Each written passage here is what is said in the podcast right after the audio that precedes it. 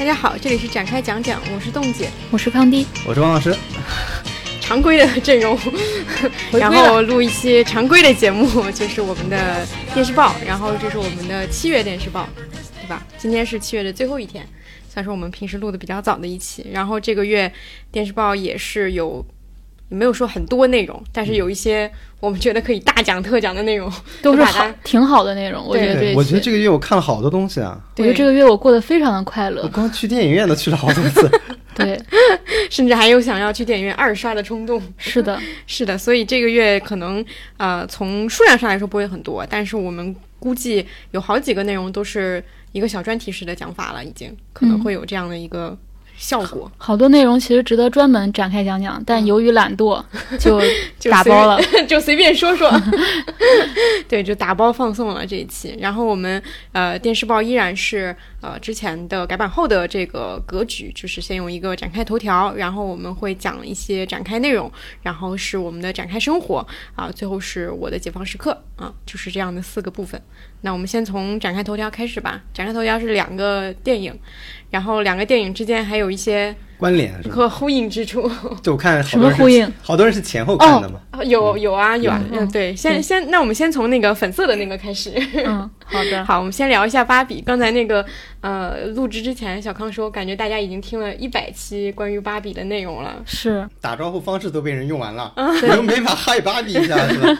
自己都用完了。对对对对，是的。然后感觉这个也算是嗯最近。至少是播客非常多，播客都在聊的一个片子，然后我们也都去看了，看了两遍。啊，对你看了两遍，对，然后我们就先从芭比开始聊起呗，要不我们先请一个 Ken 来聊一下，好没有逻辑啊！看完芭比之后就是一个简单粗暴的分类方式呀。就是我是芭比，你是 Ken。我的声音是我在电影院里笑了。王老师是怎么？我不知道哎，我完全不知道这会是一个解构的电影。我原来就是一个以为是一个。芭比 girl 的芭比的那种电影，对我其实没完全没有想到它的解构性会这么强。对，我觉得大家能不能就是聊一聊你对这个片子最早开始关注是从什么时候开始的？因为我是很早很早，它就被我列为我二零二三年最期待的电影，没有之一。因为最早就是看它的预告片。我当时就看到那双脚嘛，就芭比的脚是一个穿高跟鞋的脚，就那一幕，就是我当时就觉得它一定会是一个解构这个符号，并且会讲述很多新意的一个电影。嗯嗯，对，我觉得还有一层是因为我们都很熟悉这个导演，最早我们都看过他的《弗朗西斯哈》，他主演的，然后后来包括看他和她丈夫的很多片子，从《小妇人》有《伯德小姐》，包括《婚姻故事》。嗯嗯，所以。一直对他们俩就是非常信任，就他对他们这一对编剧 CP 吧，嗯，对。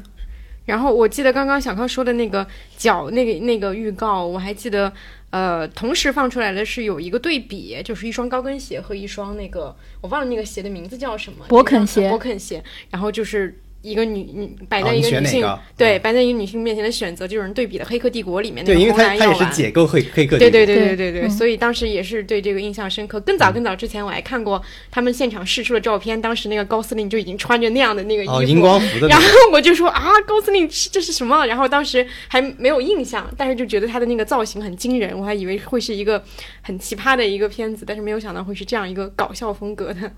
对，然后我是觉得看芭比有一个很很有意思的一个点，就是呃，因为他最开始排片不是很多嘛，然后后来排片逐渐上来之后，我觉得我看那一场就也是属于你能够观察到，好像去的人是有一点点小小的自己的。表达的那个感觉，就有人打扮成自己喜欢的样子，或者有人穿会穿粉色的衣服去看等等，然后看完之后有人鼓掌。我之前就是有看到网上有人这么说，但是自己亲亲身去经历的时候，还是发现哦，原来是很普遍的有这种现象，就是大家在看完之后都会有自己的一个呃表达，或者说看之前也会有自己的表达。我觉得这个是比较少在电影院里看见的一个情况。嗯，因为我看了两场嘛，我自己去看那一场是一个午夜场。所以那场就全部是年轻人，因为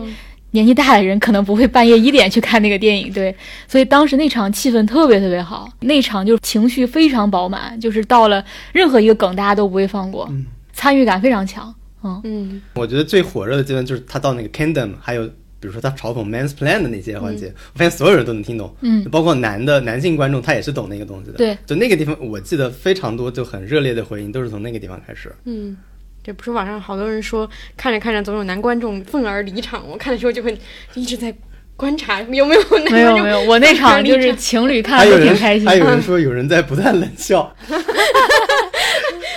冷笑也也太好笑了吧？我们刚刚聊了一些氛围性的东西，啊可以聊一下这个片子本身，就是比如说它跟你的预期会有什么样的差别，以及你看完之后最大的一个直观感受是什么样的？对我最大感受就是它真的是一个解构派对，嗯，就是不停的解构，而且它用这种节奏把整个故事去让你没有时间去思考的完成了。这个是我觉得特别他有创意的地方。然后我开头我就很喜欢，因为它的开头其实指向二零零一太空漫游的嘛。对嗯然后我就觉得，除了它有点暗讽这种，比如说男性通常是男性意味上的电影的这种结构之外，我觉得它都很好表达，就是就你看人类已经进化到这个地步了，已经从猩猩进化成了人，甚至还有一个电影叫《奥本海默》嘛，叫甚至奥本海默都造出了原子弹，对吧？然后你看他们还在玩玩偶。就是人类已经进入到这个阶段了，或人类或者女性来说，他们仍然要面临一个问题，就是了解我是谁的问题。就我觉得这个处理特别好，就是完全的不光是呃嘲讽了这种男男性的特质的电影，还用了这个电影为他自己的讲的故事做成了一个很好的起点。就这一点上，我觉得是有意思的。就是大家先别摆出一副我们已经开始聊宏大叙事了，我们先来聊聊娃娃这件事儿。然后到后面，包括它的结构，比如说我看导演他也提到了创世神话嘛，就原来创世神话是亚亚当和夏娃，然后是因为先有亚当后有夏娃的，夏娃甚至是是用这个亚当的肋骨造出来的。它的结构其实就是把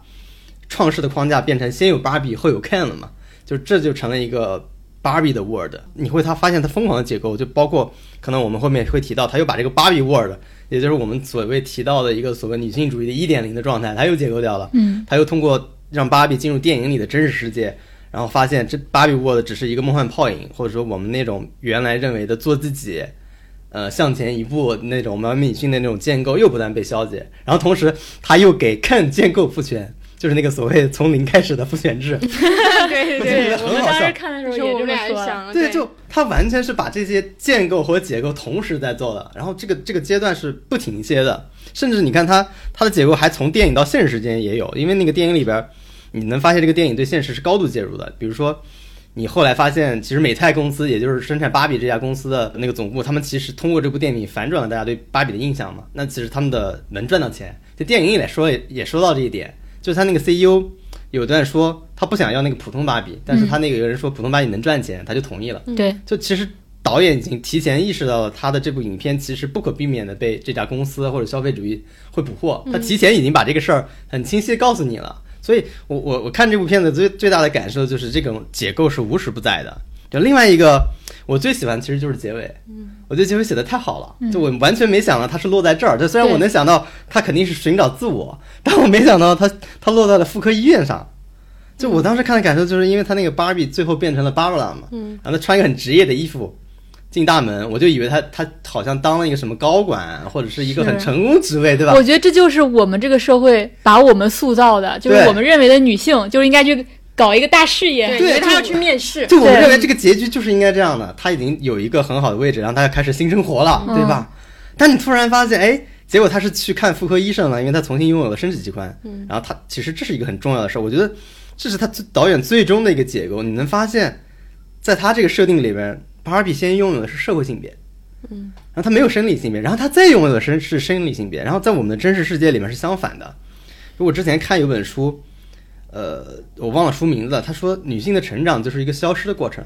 就很多小女孩，她们小的时候可能是有非常顽强的、充满活力的，甚至很固执、很有攻击性和自信的。但是在她们成长过程中，这种性社会性别逐渐就替代了一种生理性别，所以以至于很多人就开始忘了自己是什么，呃，最开始的自我是什么样的。我觉得这就是导演一个最后的提醒，就是生理性别很重要，妇科很重要。然后你你会想，妇科医院甚至有可能是他从玩具变成人的地方。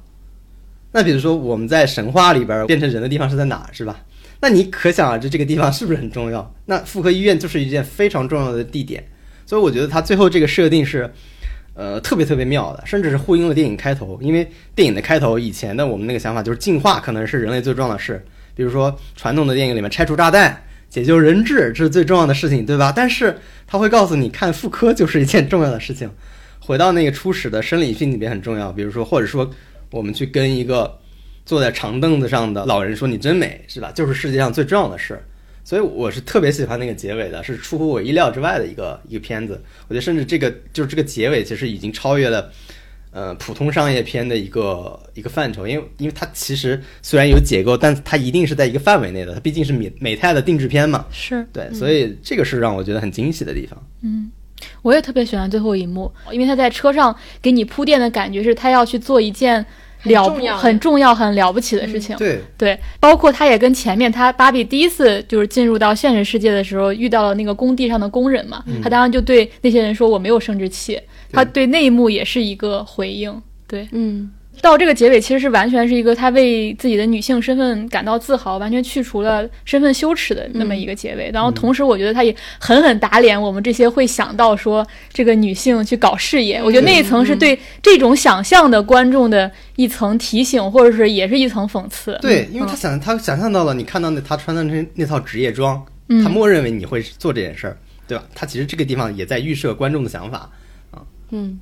我看的时候，我的一个整体的感觉就是，嗯，就包括刚刚提到的那一点，我就是觉得，呃，第一次感受到一个女性创作者，她要重新的去讲一个哪怕是商业片的一个标准叙事的时候，她会有什么样的角度是跟以前我们接受的那个东西是不一样的。就是我们可能以前看很多商业片，其实我们都知道那个东西逻辑会是什么样，甚至也知道其中某一些笑点、某一些梗、某一些女性角色会承担什么样的位置，我们一定程度上其实也有一点接受了它。我们知道说。在这样的这个片子里面，可能那些位置就是应该是这么摆的。但是在这个片子里面，就是一个女导演给你的那个体验是完全不一样的，甚至她会帮助你去冲破你之前的一些常规想象。就像刚刚说的那个结尾一样，就是我们对于女性成功的常规想象，甚至在以前的一些女性导演那里也是那样的一个表达。但是就是导演是用这样的方式去重新去。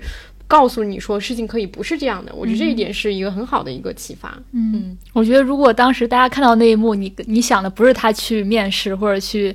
大公司做高管，而是想到他就是去看妇科医生。我觉得你是个很了不起的人，就是你没有被这个文化 这种恶劣的流行文化产品所影响。是的，是的，是的，因为他整个片子就是在讲观念改变这件事情，他把观念改变浓缩到了一个很快的一个频率，就是我们怎么去看待我所处的这个世界，就包括里面有芭比这样活在从小一一直活在这个世界的人，也有外来者，也有活在这里但是是作为二等公民存在的 Ken，然后迅速改变，然后又把。把这个世界迅速颠覆成 Ken 的样子，然后再来进行一层的改变。他一直在强调这种环境是怎么样塑造的，以及人的观念是怎么塑造的，也是在提醒观众，你所处的这个世界的这些观念到底是怎么样被塑造的。对，我觉得导演很聪明的就是他把各个世界打通了，你可以来回走。对，因为我们传统电影一定是芭比从真那个芭比沃的进到真实世界，然后寻找自我嘛，这就结束了嘛。对，但这个就它就不会像它现在把这个整个环境打通了，甚至有个 can Kingdom 的这个东西设置出来，他就完你就完全可以真。真正的看到所谓的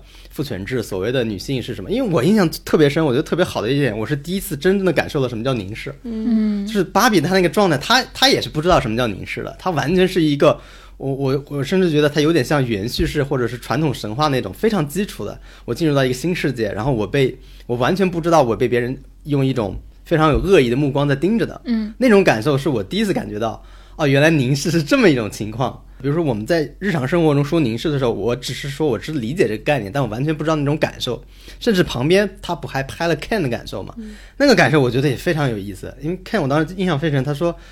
They are looking at me and I feel great。嗯，对，他是完全被忽视的一个人。嗯嗯，对，就他们俩的 永远在做这种对比，我觉得是非常非常妙的一个一个时刻。就是呃，现实生活中我相信很多女性应该是这种是非常常见的，那你被当成一个物品来上下打量，对吧？然后你突然发现。回到了一个最初的、最原始的，你第一次被当成物品打量的时候，你是一个一种什么样的心情？我觉得那个时候我是能感觉到的。嗯，对。然后包括另一个很我印象很深的场景，就是，嗯，他第一次进入到那个真实世界的时候，他他看到有一个粉色的那个标识牌，对，他以为是最高法院。对，我后来印象更深，是因为我去查了点资料。嗯，他讽刺那个。对他，他说了一下当时美国的环境嘛，因为当时正好是。最高法刚推翻了那个就是罗素韦德案的那个案子，所以等于是，呃，就是堕胎权利，你能真正感受到他的这种，呃，比如说你了解这个情况的人，他们真正的心情是怎么样的？就这个我突然就 get 到了，所以我后来在想，哎，如果这个里边完全是有一个中中国的背景的，或者我们理解的背景的话，我其实看的会更嗨一点。但这个我其实要多去体会几层，才能体会到这种心情。对，这个是我当时也印象很深的一个东西。嗯，刚才王老师说的第一点，我也特别有感受，因为我刚进入电影院的时候，我以为它会是一个类似于《楚门世界》的故事。对，因为《楚门世界》跟这个你再对比，你会发现非常不一样的地方，就是《楚门世界》就是一个单向互动嘛，就是有另外一个世界操纵着这个世界，然后他发现这个世界是一个谎言之后，他最后一幕就是我要告别这个虚假的世界，走向真实的世界。但这个的有意思的地方就是，它两个社会一直在双向互动，并且我觉得他在。同时说这两个社会都是不可信的，就是芭比所在那个芭比乐园和我们想象当中的一个对被消费主义或者是被某种先进的市，我觉得是市场女性主义这种东西塑造出来，你所能想象的一个对理想的社会。我那天看有人说这是小地瓜女性主义，对，因为因为我最近在看那个流行文化研究了一个开山之作叫《幻象》嘛，那个书名就叫《幻象》，我当时觉得。小红书就是一个幻象乐园，就是所以当时那个芭比 land 也给我感觉它就是个幻象乐园，就是你觉得在里面你可以做任何事情。我们现在很多市场所谓的市场女性主义也一直在鼓吹这种你可以做任何事情。一方面你觉得这个世界是不可信的，然后你去到现实世界，你又发现它是一个。假借那个高管的口说出来，就是我们只是把父权制隐藏的比较好的一个社会，更隐蔽了。嗯，他反复这个穿梭，然后包括这个肯在这个芭比乐园再建立一套一套从零开始的父权，你就觉得他一直在不断的尝试每一种社会实践可能出现的问题。嗯，我觉得他跟。楚门的世界是完全不同的主题。以前我会以为它是一个女性版的楚门的世界。嗯，你刚说那个小地瓜女学生，我想起有一个别人吐槽的一个帖子，它叫它那个标题叫“三十六岁独居”，我已经没有兴趣给别人留下好印象。但它配的图是一个女生穿着一个就是白色的连衣裙，然后非常的纤瘦，然后在那边就是这个很多呀。对对对对，就是它的图和它的文案传递的完全相反的意思，感觉就很很符合刚刚那个情况。然后我补充一个点。就是刚刚说到现实世界和芭比芭比 land 的那个点，还有一个我觉得很妙的是，它涉及这两个世界的连通方式。嗯。完全的，就像小孩的理解，就是我们小时候理解一个世界去另一个世界，就有点像是先坐火车，再坐飞机，再怎么样。好，你长大之后发现这个东西既不符合科学规律，也不符合你的就是理性设计，就很荒诞。但是它现他在这个故事里，他就是成立的，而且现实中的人也知道是这么过去的。我觉得这个就很妙，他就完全不是一个就是我们看到以前的那种打破两个世界的那种方式，一定要有一个精密的仪器，或者说我一定是一个。世界缓缓崩塌的那个过程，它都不是。对，这个我觉得这个就是芭比最大的特点，或者说芭比这个象征物最有最有力量的地方，因为它是有塑料感的嘛，它是玩具化的，所以它电影就完全是用这种塑料感和玩具化去解解构那些，比如我们所说的男子气概的东西，然后去解构各种各样的东西，比如说。我想想着就是他们打架了，就是跟各种暴力场景间变成的像一个舞蹈、一个斗舞，然后拿着玩具互相锤的那种状态。我觉得这个是用芭比来表来讽刺是最再合适不过的了。嗯，其实关于这部电影也有很多批评嘛。对，就是我我觉得我想讨论的一点是，我在我看来，我会觉得芭比的价值在于它是一个商业电影。嗯，就是我会觉得我们需要一部片子是在一个商业大片的。甚至这种重大全球大 IP 的这么一个范畴内喊出“父权制”这三个字，就是我们可能有很多很多呃关于女性主义的文艺片，但是我不是否定那些片子的价值啊，但是一定得有一部商业片，因为它能触及更多的人群。所以当它是个商业片的时候，它可能囿于它的一些框架，也会同时让它得到很多批评嘛。但是我觉得它的价值可能正在于它提供了一个不同于以往那些呃辐射面和受众面。我觉得它已经是一个全球的，就是女女孩去参加 party 的一个感觉。嗯，对，这个也是我们上一期聊《消失的她》的时候那个感觉，就是一个女性议题被一个男性导演用一种很商业的方式去消费了，而且获得了很好的商业成功。那么我们想讲的就是说，其实也应该有更多的女性导演可以用一种商业的方式去讲述你的故事。就是这个，我觉得是。它不是说只能这样，而是说可以这样。对，就是呃，需要有这么一部。对，嗯，是的，是的。对，我觉得八九八二是一个非常好的象征，甚至我觉得它不仅仅是原来我们想象的是那种有害的性别规范和消费主义、女性消费主义的那种工具。我觉得芭比到现在它应该成为一个载体。它其实是个战场，就是它反映了关于女性、关于女孩、关于女人的不断变化的这种观念。我们需要有个新的观念的时候，我们就要用芭比的这个战场，因为它是个最能代表这个反反观我们的对自我的认识的这个一个战场。所以这个是我觉得很重要的。另外，我就像你刚才说的，我觉得就能让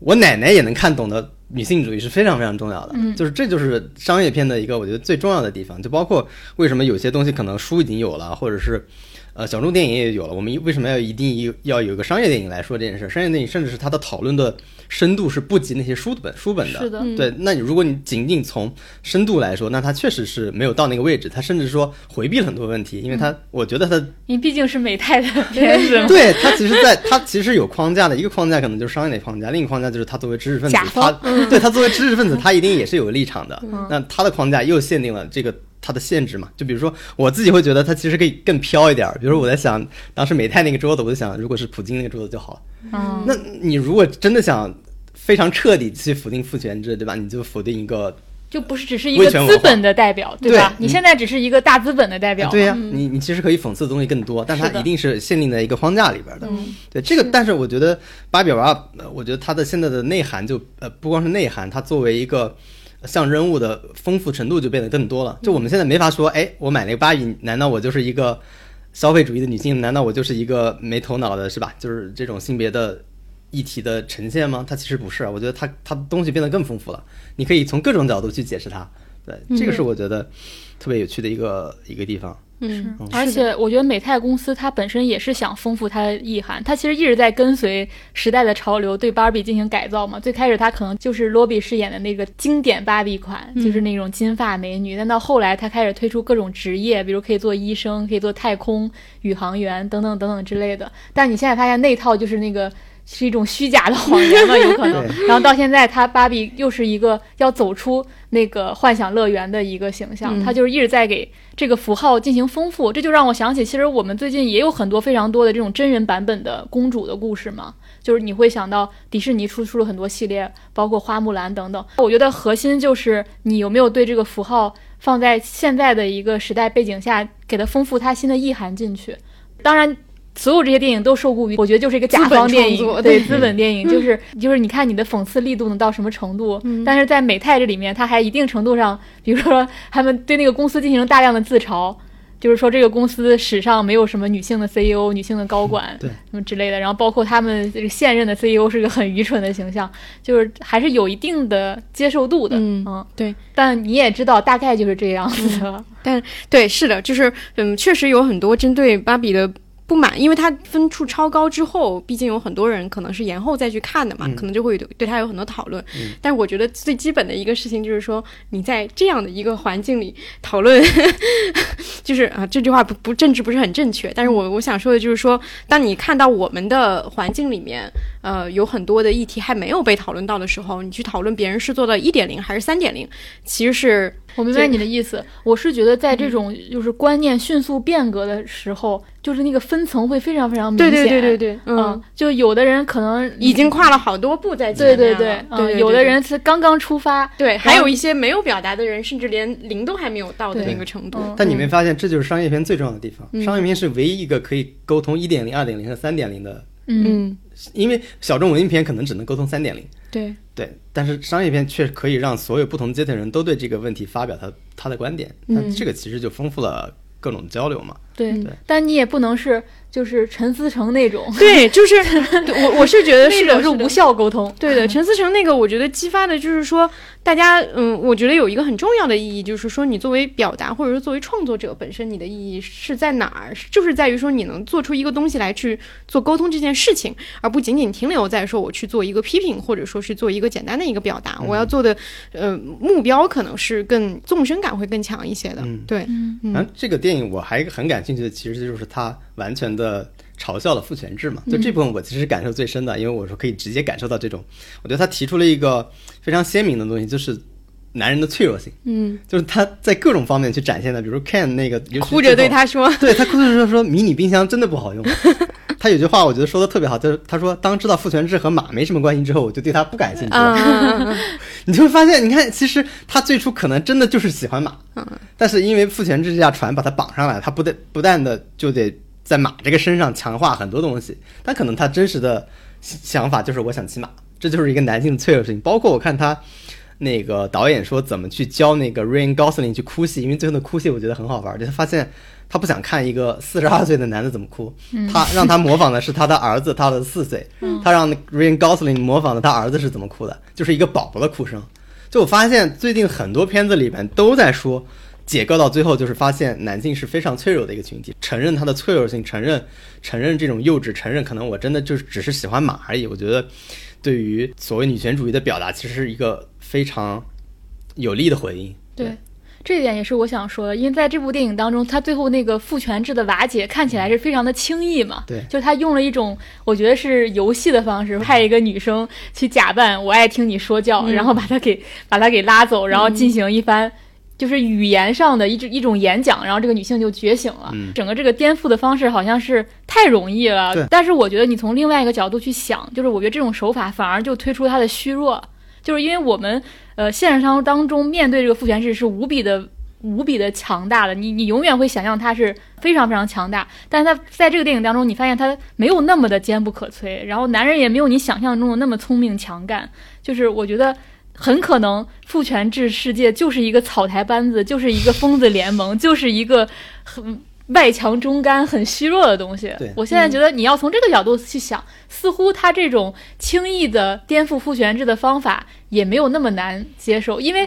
我可以想想，如果放在一个非常严肃的讨论当中，我确实也想象不到创作者能够想象。怎么去颠覆一个父权制？对你确实没办法，这个题目太难了。所以我说，芭比就是最好的载体。它以一个玩具的手法，甚至像一个玩玩具的手法，对吧？我这个人，这个玩具 A 给玩具 B 说了一些话，然后玩具 B 就改变了。对，就是他是用在用这种方式。但是我觉得你刚才说的我很同意，就是他其实想说的就是草台班的，尤其是你结合现实社会发生的一些事儿。比如说，在欧洲发生的事儿，在俄罗斯发生的事儿，你就发现世界就是一个巨大的，对牧羊说的，世界就是一个巨大的草台班子，一点不假。这个就可以回到美泰的那个领导层，我就印象特别深。你看他天天在那里假装开会，然后让他们以一个 whisper 的形式在那传递会议精神，是吧？然后他最后解释，他其实最想干的事就是挠胳肢窝。就你能发现，真的表面上的那些强势的，比如说。我们在一个很高级的会议室里边，然后大家都西装革履的去开会，我们去决定一个好像很重要的角色，但你发现这个角色的背后其实就是很无语，让你无语到难以置信的一个过程，可能就是草率的、幼稚的，嗯，完全没有任何理性的，你就发现我们的世界可能就是被这样的。我越说越危险了。可能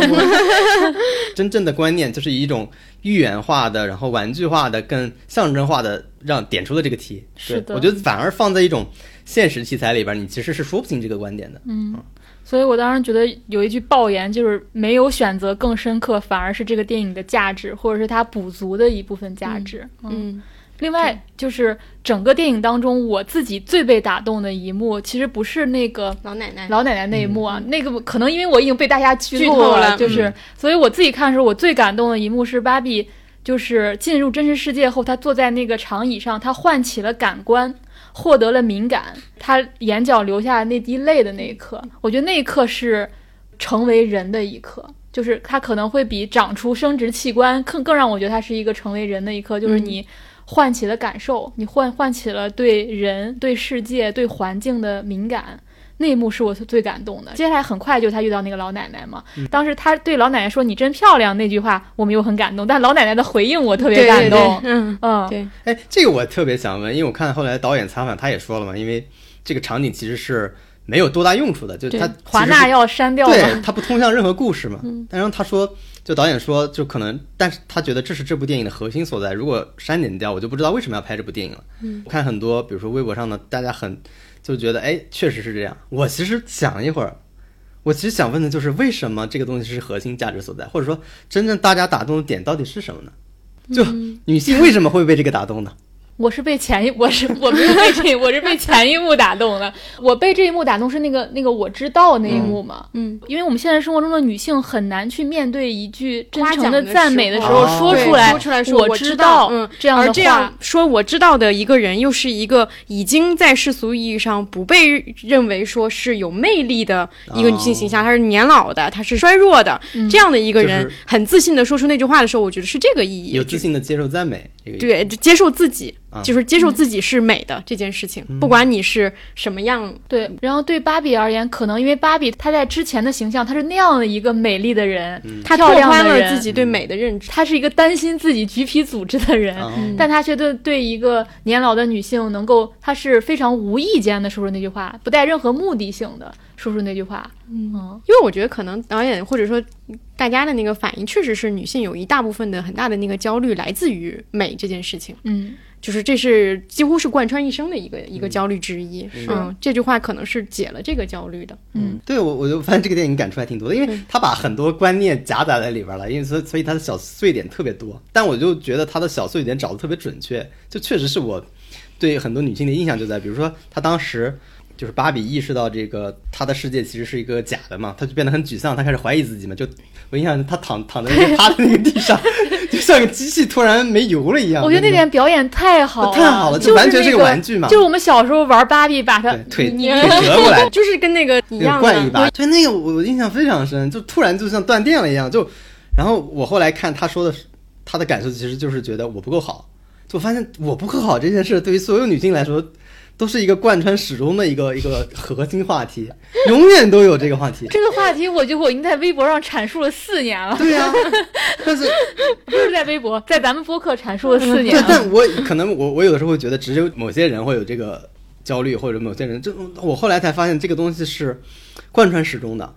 就这种大规模的所谓的自信和抑郁危机。就好像就是突然的就到来了，就是我们原来就是有自信过，很有趣过，但突然到有个瞬间，我们觉得自己不够好，我们就像芭比一样倒在地上，我就觉得这个太形象了，对吧？我看我我记得的两个印象深刻的就是我让我爆笑的细节，一个细节是他们后面在呃，就是就是他们第一次回到那个世界，然后发现变成了 Ken 世界的时候，我忘了是哪一个芭比，然后他有一个就是其中有一个 Ken 在那儿侃侃而谈自己的受伤的经历还是什么的一些创伤，旁边有一个女。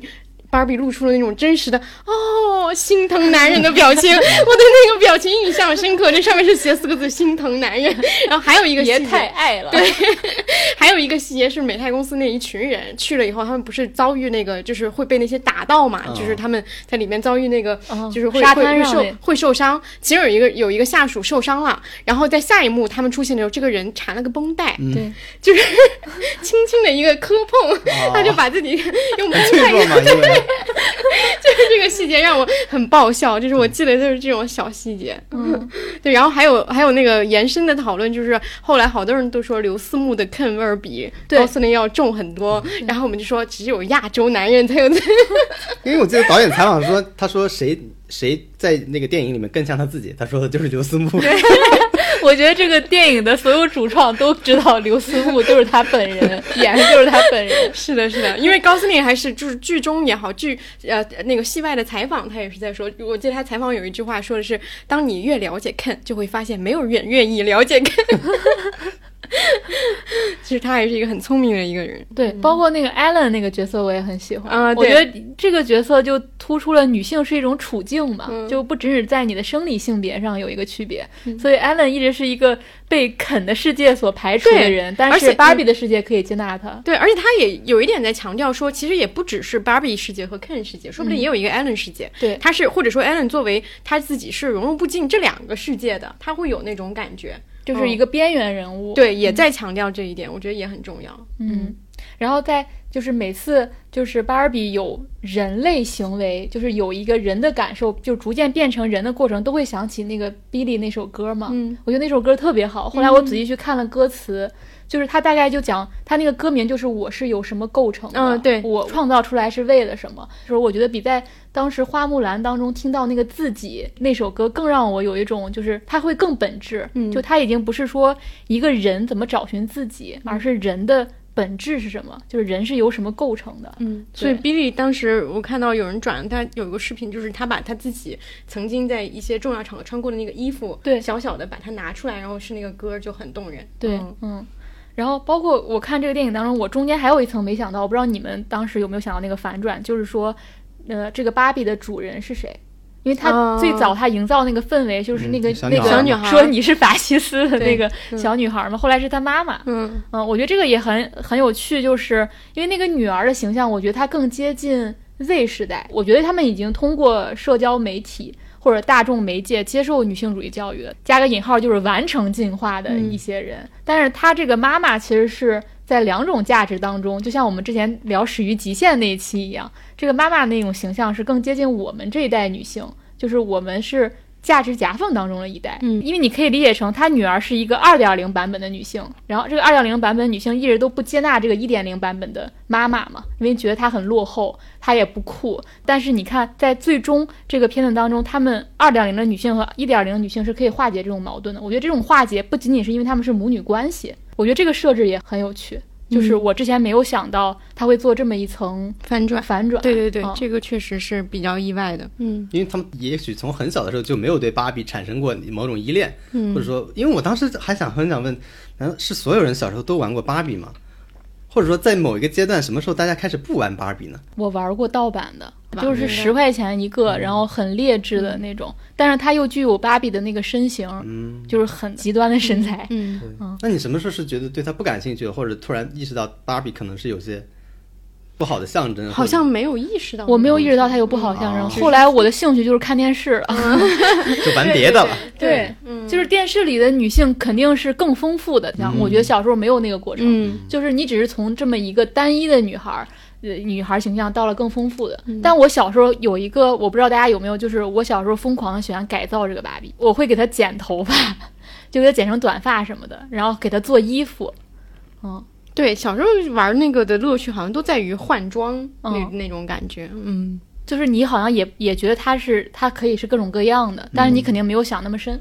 对，我觉得是因为我们可能小时候也没有在就是以这个东西为一个主要玩具，然后在它背后有那么深的一些投射，对投射的那个东西，好像反正我们不太有。嗯，你说那个投射是就是美的那种对对对对，就是你有你小时候有有一个玩具，且它背后有琳琅满目的各种各样的呃服装也好，或者说它场景也好，可以去供你挑选，然后再从这个东西当中脱出来。我们好像没有那么对，深的一个一个进入过程就别说芭比了，我甚至小时候都没有那个渴望成为公主的那个阶段，嗯没有。是不是因为 你跟别人不一样是吧？在想。是我在想，是不是因为从小就是你很快就进入到一个更丰学习富的就就是大家不期待你，就是我觉得父母没有一个阶段是非常期待我，就是沉浸在在童话那个对，环环境下，很快就变得非常的现实，就是沉寂是吗？嗯，对，嗯，优绩主义开始了。就优绩主义就开始了，没有那个是小女孩梦幻的那个阶段，嗯。对，一不管开始就被扼杀了。嗯，好呀，我们芭比也聊了挺多的，然后我们聊下一个，应该大家也都猜到了，下一个就是《封神》，这两个电影真的是集与集呀，积极啊，就是但他们的马共同与男人呀。对共同之处就是马与男人。我们聊一下《封神》吧，封神该从何说起呢？就是我首先表明我的立场，就是我太喜欢这部电影了。那那别人听到这儿，前面你说芭比在这儿疯狂点头，你说完这句掐掉，掐掉。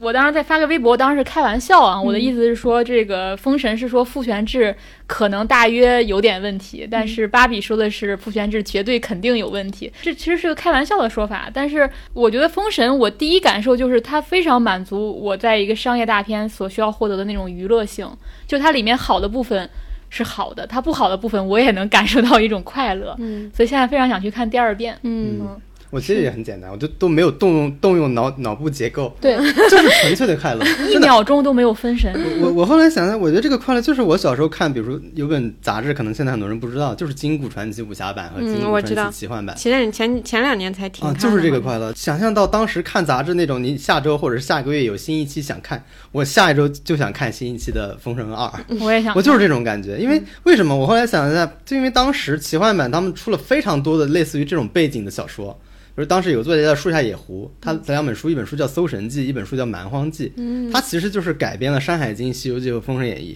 所以里边的这种神话呢、魔幻的，然后武武侠言情，然后包括呈现了中国的地理人文和上古历史，全部揉在一块儿。这个东西我是非常熟悉的，包括后来那个江南他们做九州系列，其实也是有这个梦想的，包括还有几个名字，估计现在很多人都不知道，一个苍月和立端，嗯。就他们做过一个云荒系列，就是也是这种类型的，所以我小时候对这种类型的小说，然后对这种小说中所描绘的世界是非常熟悉的，但我从来没在真正的在画面上看到这一点。我小时候印象特别深，小时候我们描述这种类型的，比如说有点像。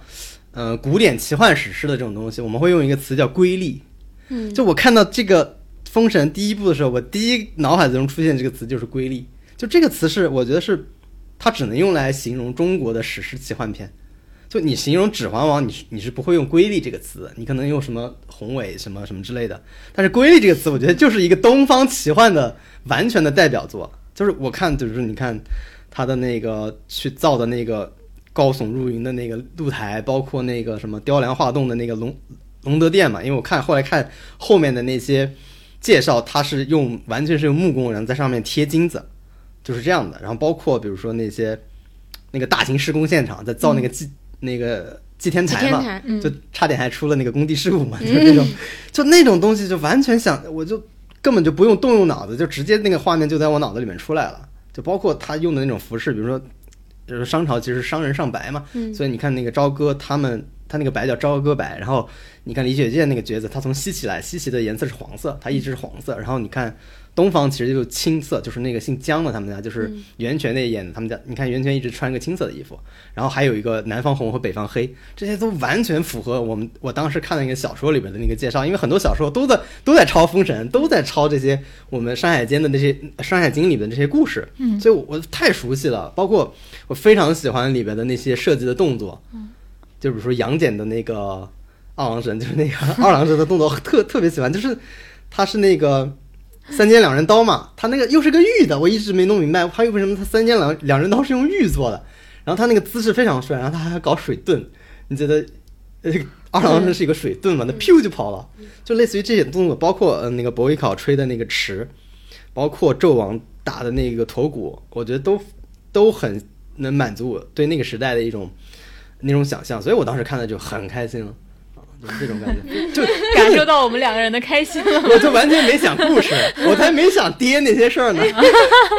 就你完全是在看这些东西，对，我跟王老师不一样，是王老师有很多这种奇幻故事的经验啊，因为他小时候看奇幻文学什么的，包括看《封神演义》什么的。我不一样，我是一个没有看过《封神演义》的人，所以这个故事对我是完全新全新的。哦。嗯，那你总比如说周文王、周武王的故事，你总知道吧？武王伐纣这个，这个历史河南人呢。这历史故事都知道。哦嗯，哎，我记得我交流过，你小时候也没有看过那个版本，就是傅艺伟那个版本的妲己是吗？对那个版本不是一个就是古希腊风格嘛？对对对它里面的人穿的服装都是那个希腊风。我小时候觉得很害怕很害怕，嗯我觉得很那个文有一种对异文化的恐惧恐惧嗯啊，所以小时候就没有看那个版本的东西对。之后我发现，就是看完芭比之后，我当然觉得它非常非常好，也愿意再去看第二遍，但是嗯，没有对它那么的回味无穷。但是封神我真的是看完之后，就是每天都在想这件事情，然后我还把简商对就是李硕简商看完了老师的简商给看完，那本书叫。呃，殷周之变与华夏新生，看推荐大家去看。我觉得虽然这么说有点奇怪，我居然因为《封神》这个电影去看了一看了简商，一个学术著作，对，因为这个学术著作写的非常好，不对无需要借助一部电影来推荐，但是它确实是我打开它的一个契机，因为之前会有点害怕，就是觉得这个书我怎么可能读懂呢？但是现在发现读它完全没有任何的障碍，然后你甚至在读的时候，你都会带入那些角色，你觉得自己在像看一个同人文，那个同人文又是一个严谨的著作，嗯然后又有学术价值的著作，还挺爽的，就补足了很多电影当中没有的部分。然后看电影的时候，我也会现在想想，我觉得这个改编做得非常好，就是他把这种古典文本和现代文本结合得非常好，所以你在里面你可以找寻严肃的，也可以找寻不严肃的，你可以有非常世界的东西，也有非常个人的东西，就是你让我觉得它的文本是非常非常丰富的。就是回来之后，就是有一次跟朋友讨论，是完全按照这种正统政治，嗯，就比如说历史隐喻的这么角度去讲这个故事，然后可以讲成一个很很圆的，都能一一指代的、有引射的、有意涵的故事。然后同时呢，就是呃，你也可以把它理解成，就是你作为一个中国人的关于权力经验的故事。因为我就觉得，就跟我们之前聊《甄嬛传》一样，为什么我们能永远的看《甄嬛传》？为什么我们永远能看《封神榜》？因为骨子里就是因为这就是我们的原叙事，对，就是权力的叙事就是我们的原叙事。然后同时你还能把它当做一个非常当代的文本，比如就是看欲望，看里面的 CP，、看里面这种呃年轻人的角色。因为乌尔善说他希望这三部曲的核心可能是一个年轻人的成长嘛，一个少年的成长嘛。那这个其实是很现代的东西，所以我就感觉你好像从各种角度你都能去介入这个故事，所以你就会回味无穷啊。是的，我觉得刚刚说的那个，就是这两部片子确实对比起来很有意思，就是你会发现我们的根，我们的根在你这么说，我有点怕。就是不是，就是点在于说，我们其实，在消费，至少展开讲讲是这样的，就是我们在消费文化产品的时候，我们其实有一部分东西，就像我们刚说的，我们处于新旧夹缝当中的那个感觉是一样的。我们有一部分东西，我们喜欢去消费的，和我们就是骨子里愿意去消费的东西，它还是跟我们文化亲近性有关有关的一些东西。它可能，但是也由于是这样的，它可能没有那么的。就是在一些议题上，或者说在意识上，没有那么的达到一个先进的程度，或者怎么样，但它那就是我们的原叙事，嗯所以我们会对它会有更多的讨论嘛。是这个是我。们的特点。对，就就你说的，我觉得亲近性也对，改编也对。哎呀，我还想说一下那个 古典文化，就那个登基大典的那个玄鸟，我觉得太棒了。嗯就是他的故事里边，就是因为商朝，他在神话故事里边，就是中间有一个人大概吞下了一只燕子吧，就是那么深，所以有个叫玄鸟身伤和天降玄鸟的那个故事里边，然后他去唱那个天命玄鸟降而身伤，宅隐土茫茫，就是那种。因为商朝也是以一个祭祀为主的一个这么一个国家，对，对所以你看他，他把这种整个祭祀，包括后来那个比干去祭祀嘛，整个这种环节就全拍出来了，就你你能想象到的，呃，对于那个场景重要场景的想象，它都有了，这个是我觉得特别满足的一方。包括他在一开始的那个马战的部分，其实也是有突破的。我印象当中是没有这种马直接跨过障碍物，有还是蒙眼睛的状态直接破城的这个镜头。嗯，这个镜头我看花絮我就看的特别精彩，就是他他那个马，首先那些马全部是专门买过来的。就是不是已经用过的马，都是那种未经训练的，专门训练这种跨栏或者是这种跨越来训练出来的。然后包括比如说，他说因为费翔费翔有一米九嘛，所以他的马不能太小，否则像骑了一个驴。所以给他找的那个马，那个马的肩膀部分就有一米八，那个马特别高，对，就是一个黑色的马嘛。所以他们的马全部是定制的。我当时觉得，我就觉得太了不起了。我就我当时想，就是有点像那个当时韩国人拍《釜山釜山行》之后，其实培养出了一大批僵尸的扮演者。我想这些马以后非常有用，就是真正的能骑射、能跑、能跨越障碍物吧，对以后的电影拍摄全部是重要的遗产。所以我觉得这部电影里面会留下来很多这样的东西，对都是因为他对这些道具、服饰，然后建筑都做得非常用心，所以我觉得他会。呃，就包括为什么大家现在开始看，包括我也转了嘛，就是那个演员他就真的就练骑射了，是而且射得很准，他那个那个 GIF 上就是他直接抛了一个打火机出来，他一箭就射过去了，是的还有骑射，那完全是专业水准了。对他还去参加了一个比赛比赛呢。对呀、因为正常情况下没有人去练这个的。你知道吗？就是我们封神粉到 到后期非常的愤怒，就觉得这个电影的宣发怎么回事儿？赶紧把你们的这个培训幕后纪录片拿出来呀、对大家觉得你应该去宣传这个，你别去老宣传那个就是苦的，什么啊瓦善哎要跟我老还债十婆说，年，就是对你电影拍的那么新，然后这个宣发就如此之土，确实。是因为我会觉得他建立了一个非常严谨的培训体系，从这个弓马骑射到舞蹈到体态到台词，他们其实培训了二十四周嘛。对我的感觉就是这才是演员的诞生，就这个过程完全可以拍下来。对呀、就是包括刘天池都在里边。对，对刘天池也在里面。他们还里面，他们二十四周还是分了几轮，每一轮要有一个比赛。你当时你已经知道你可能要就甄选的一个角色是什么了，然后你要去比拼，所以它里面有那种演员幺零幺的感觉，嗯就是哦充满了这种竞赛意味。我当嗯时想，这些都拍下来，这些应该拿出来去宣传呀。对然后你就会觉得他为内娱选拔了一批，就是目前看起来的可用之才和可用之马。对，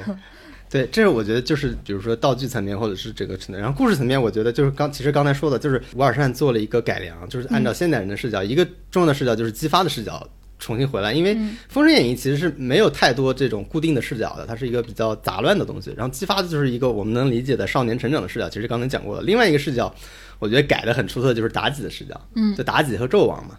其实它两个是相互的，因为我们原来对妲己的认知就是一个妖媚惑主、祸国殃民的一个坏女人的典型嘛。嗯，但但他在这个电影里边，其实把妲己变化了，就是他的其实变成了一个欲望的放大器，而不是造成欲望本身的这么一个一个方式。所以你看他的变化就非常大，一个是妲己本身的表演方式就变了，原来所有的妲己都是以妖媚为主。但这远的表演方式是一个纯真小动物，对，我觉得特别好，我就完全没有想到是可以这么改的。嗯就他一直在模仿狐狸嘛，就你能感觉到后来我看了很多人，大家去不断的去演绎这个作品，或者说去理解这个人，他你就发现他是一个想一家人团团圆圆在一起的报恩的小动物。对，所以我你回过头来再去看那个他的那个表演，我觉得是非常准确的。我一开始感觉其实没有那么惊艳，但是他从那个妲己附到那个那个人身上之后，从那个马车出来的那个模仿狐狸那个状态，确实太惊艳了，我觉得。嗯，对是这这个我也觉得是他非常了不起的一个改变。对，我觉得这个改编，因为他的改编，所以纣王也变了。纣王原来的形象是一个沉溺享乐、被奸佞蒙蔽的嘛，就是这么一个觉得。你基本上纣王就是个大傻子嘛。但现在他其实改编成了一个，其实妲己或者说只是为了他掩盖自己那种，他变成了一个疯批。他变成了一种，反正他是有那种天下公主的欲望，但是可能变成了一个挡挡箭牌嘛。他早就知道妲己的欲望，只是说，哎，我我用你挡着，所有人都以为我是被这个狐妖去魅惑的，但其实只是我自己心中的这种欲望，对吧？我觉得这个也改了。我觉得他对妲己甚至没有，他没有什么爱情，他他没有有爱，他他没有爱。纯粹是一个，他是我的那个因为他能疗伤嘛，对。对吧？工具。纯粹的利用。嗯对，但妲己会觉得，因为是他救了他，就是动物的这种报恩心态，所以他们俩在一块儿也有很奇妙的这种化学反应。对。对，伯邑考的死，因为在《封神演义》里边，伯邑考其实是妲己爱上了伯邑考，是觉得伯邑考长得很帅，但是伯邑考拒绝了他，所以妲己就陷害他，要出主意让那个西伯侯吃自己儿子的心心心脏嘛。他其实这个，然后包括比干也改了，因为比干本来他的心挖出来是要给妲己当药吃的，但后来也因为妲己不是那个坏人了，然后变坏人全变成纣王了，全变成纣王要试探呃西伯侯，纣王要试探比干。对吧？全部变，所以最后的那些呃，就是因为我看有人有争议嘛，觉得比干不应该以那挖那样挖心脏的方式去去死嘛，对就直接这样。对。但是你你从整个故事理解，就是他把整体妲己和纣王的风格改变了，后面所有全部就要变了。对，这个是我觉得其实改的还蛮好的，包括他把那个西伯侯其实改成了一个非常就是他为了凸显那个家庭的，就是纣王和他的儿子殷郊的那个家庭的一个。我们说糟糕的原生家庭，对他，他把这个姬昌和姬发，就是就西岐这一家子变成了一个非常有爱的家庭，主要是那个谁演的呀？李眼见对吧？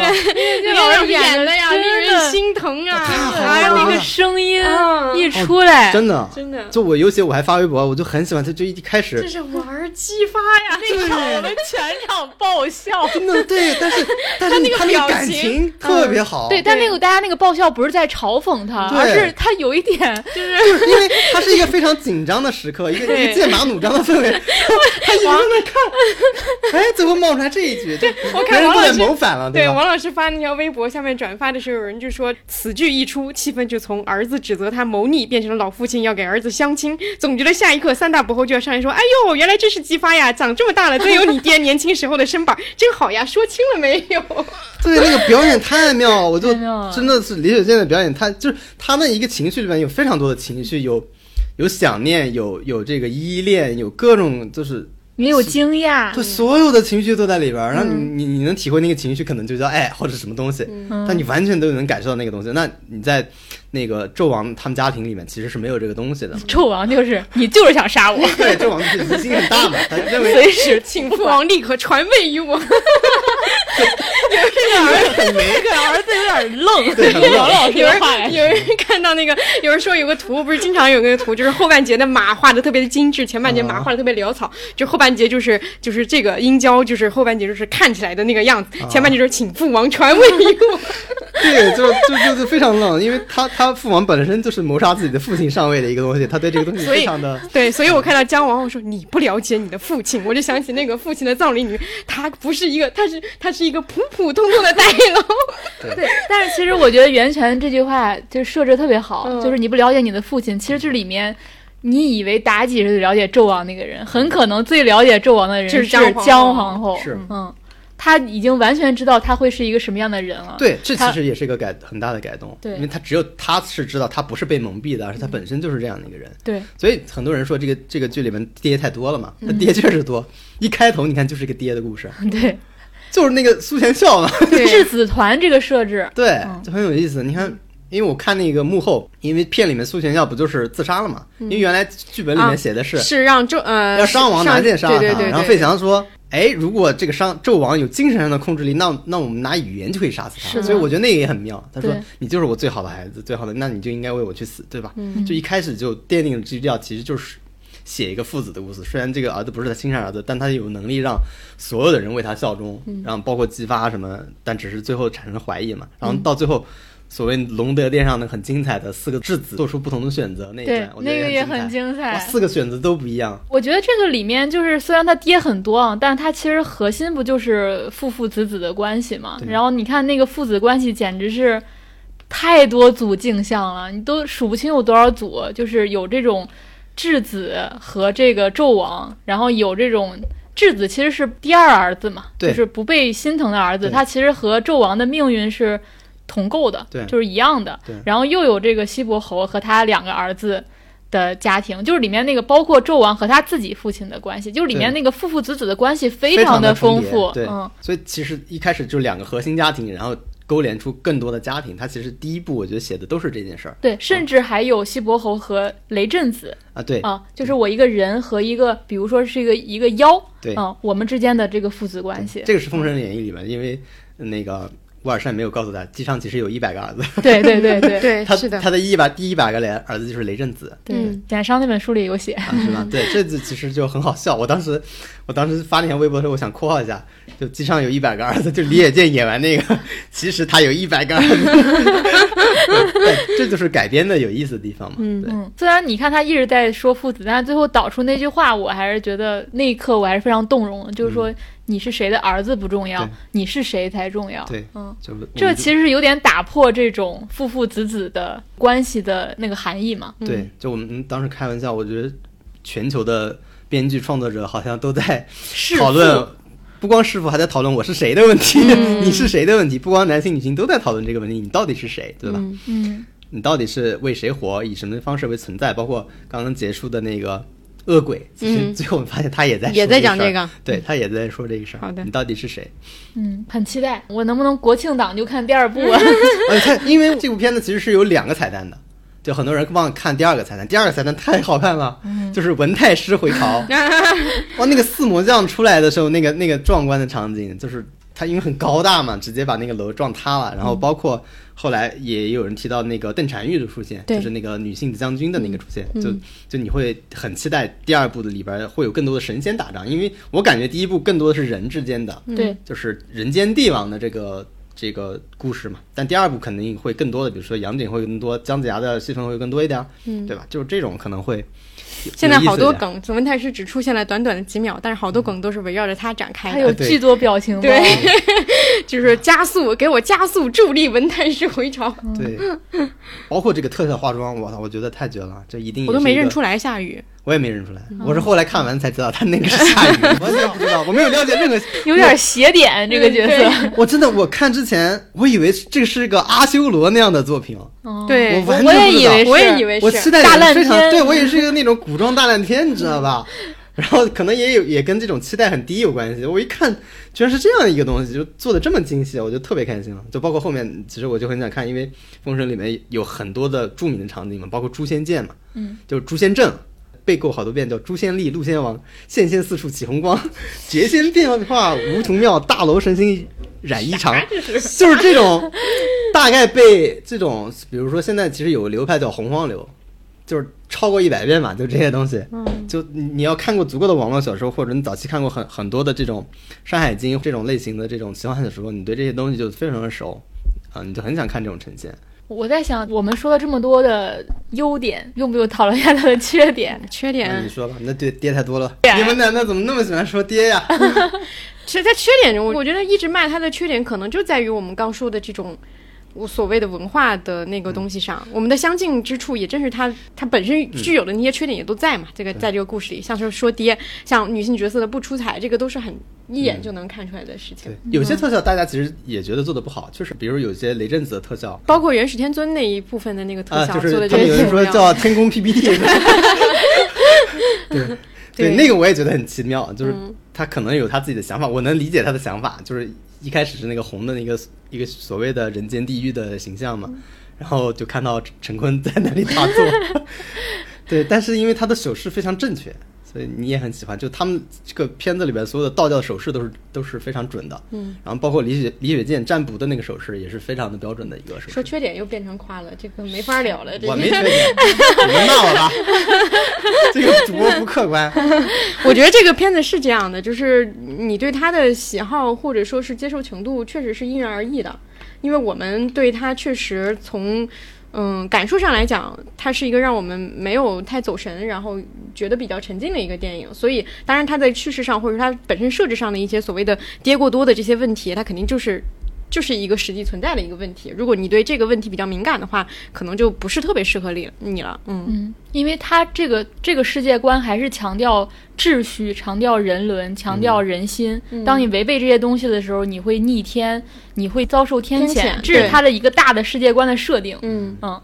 然后那它里面就是他能承认的部分，就是天下是天下人的天下，他在围绕着这句话。然后构建了他的整个的封神的宇宙，嗯嗯，肯定是先进的，包括那个他肯定没有推翻某种秩序，因为嗯。袁泉在在那个进入那个澡堂子之前，不就是在说了一句话吗？他你看他其实反对的只是纣王这种残残暴的他其实反对的不是天下秩序，他不他并不推翻，所以我忘了他具体怎么说的，但他依然是是一个昏君明君取代昏君的故事。对，就是他维护的是天下纲常，嗯他维护是这个东西。那这个东西从我们现代人角度，他肯定不是一个特别先进的东西。对，而他依然就是说我虽然弑父，但是我、嗯我我有好爹，对吧？我也还是要找到好爹。嗯他肯定不是一个要推翻、建立新世界的一个故事。嗯，但我觉得可以搭配芭比看，可以对这两综合一点。这两个搭配一起比较中和。对，搭搭啊配一起，还有一个缺点就是一直在营销，就是卖惨这件事情，确实让人非常的。就就有一种我要不 不努力为他加油，我就看不了第二部的感觉。跟我对，在就是就是到有点绑架了。就是还有我见过最搞笑的吐槽，就是说那个导演说要还债十年，有人说导演你不知道普通人还房贷要还三十年的吗？对，类似的这种大可不必了。就是说，嗯，好呀，反正我觉得大家如果对这个片子有兴趣的话，你真的可以去看看简商。嗯嗯，嗯，好的。我以为你说大家可以电影院去看看。因为我就感觉我刚想提醒他，听到这儿了还没看过，是不是有点剧透的被太彻底了？哦但他说的是简商，那就可以了。嗯 好，那我们就是好不容易把展开头条花了一个多小时 把它讲完了，然后我们进入我们的内容部分。先请王老师来简单说一下，你也看了一个最近在上的一个国产电影吧？对我就是看完了一个热恋嘛，其实是一个青青年人的励志片，嗯对，它是以街舞为背景的。但其实我对街舞没有什么概念哈，我甚至没有看过那个综综艺。嗯，那我自己觉得这里边，嗯，演技最好的一是孙俪，因为里面出现了三次《甄嬛传》就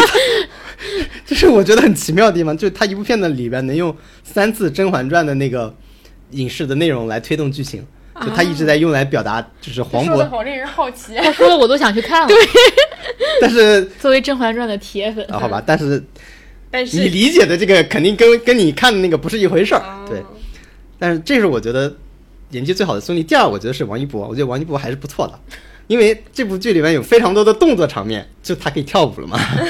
你 其实不用怼着脸拍。啊，对。我觉得表演最差的就是黄渤，黄渤展示了他最糟糕的演技在这个片子里边，我觉得超级没有意思，就是他演一个教练，对，对，他有姜子牙演的好吗？我觉得没有，我就因为我觉得那个对于黄渤演技来说，就是一个太平的角色了。啊，甚至让他硬哭出来这种这种场面，我觉得其实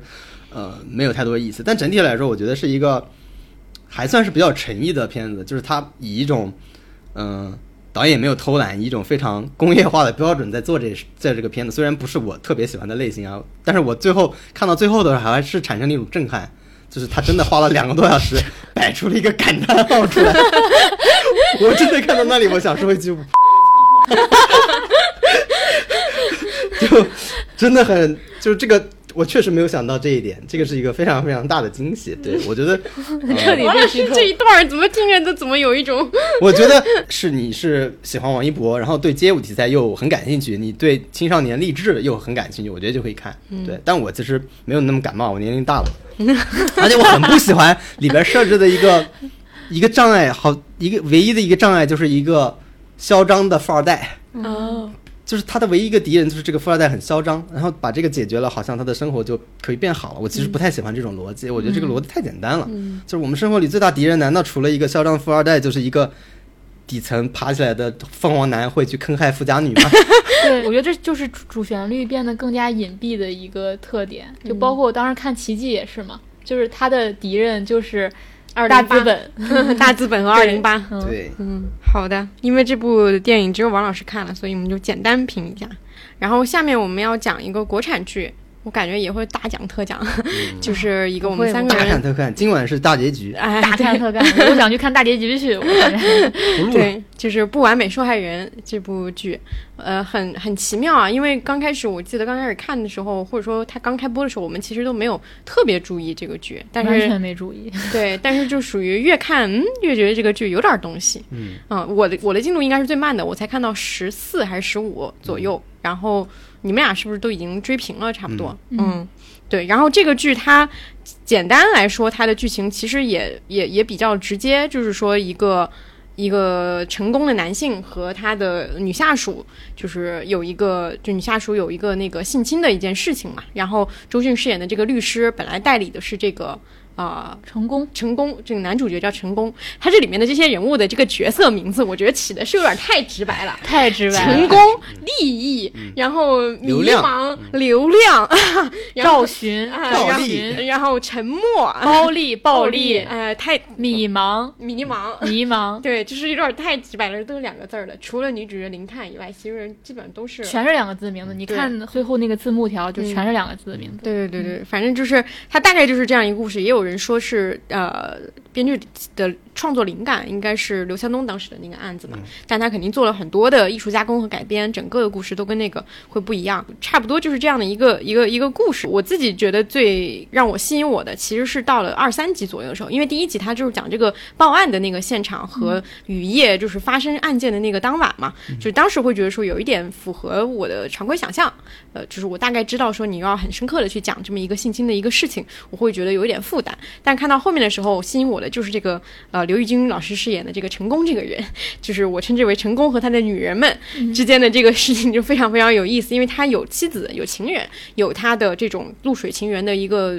对象，然后以及包括他的女律师，就是整个他是围绕在他身边的是一群女性，而且这群女性的呃角色、呃人物塑造以及演员表演都非常出色，所以让整个的这个对手戏就变得非常的微妙。你能看到这部戏，我相信我们嗯在其中获得快乐的都是在于它有大量的这种。细节，包括导演的细节，以及演员表演的细节、台词的细节，都非常的有意思。我印象很深刻的有两个镜头的一个运用，我觉得有意思的是，当成功第一次知道说，呃，被被那个赵迅拒绝，说我不要接受你的安排的时候，他有那个角度，就是说他的办公室是一个高层，有一个模仿那个壁炉的那种火，然后他那个视角是从那个火里面穿出去拍他，就能感觉到这个人就是。火冒三丈，就是有人竟然敢忤逆我的安排，就是那样的一个火。然后，而且他，嗯，摔手机的时候，他从大厦外面掉了一个景，就是呃，本来是平视，大厦很高嘛，然后那个一下子这个视角往上拉了一下，就一个俯视的视角看这个人，就是因为他是一个住在高层，他觉得我是世界中心，我就是俯视所有人的一个人。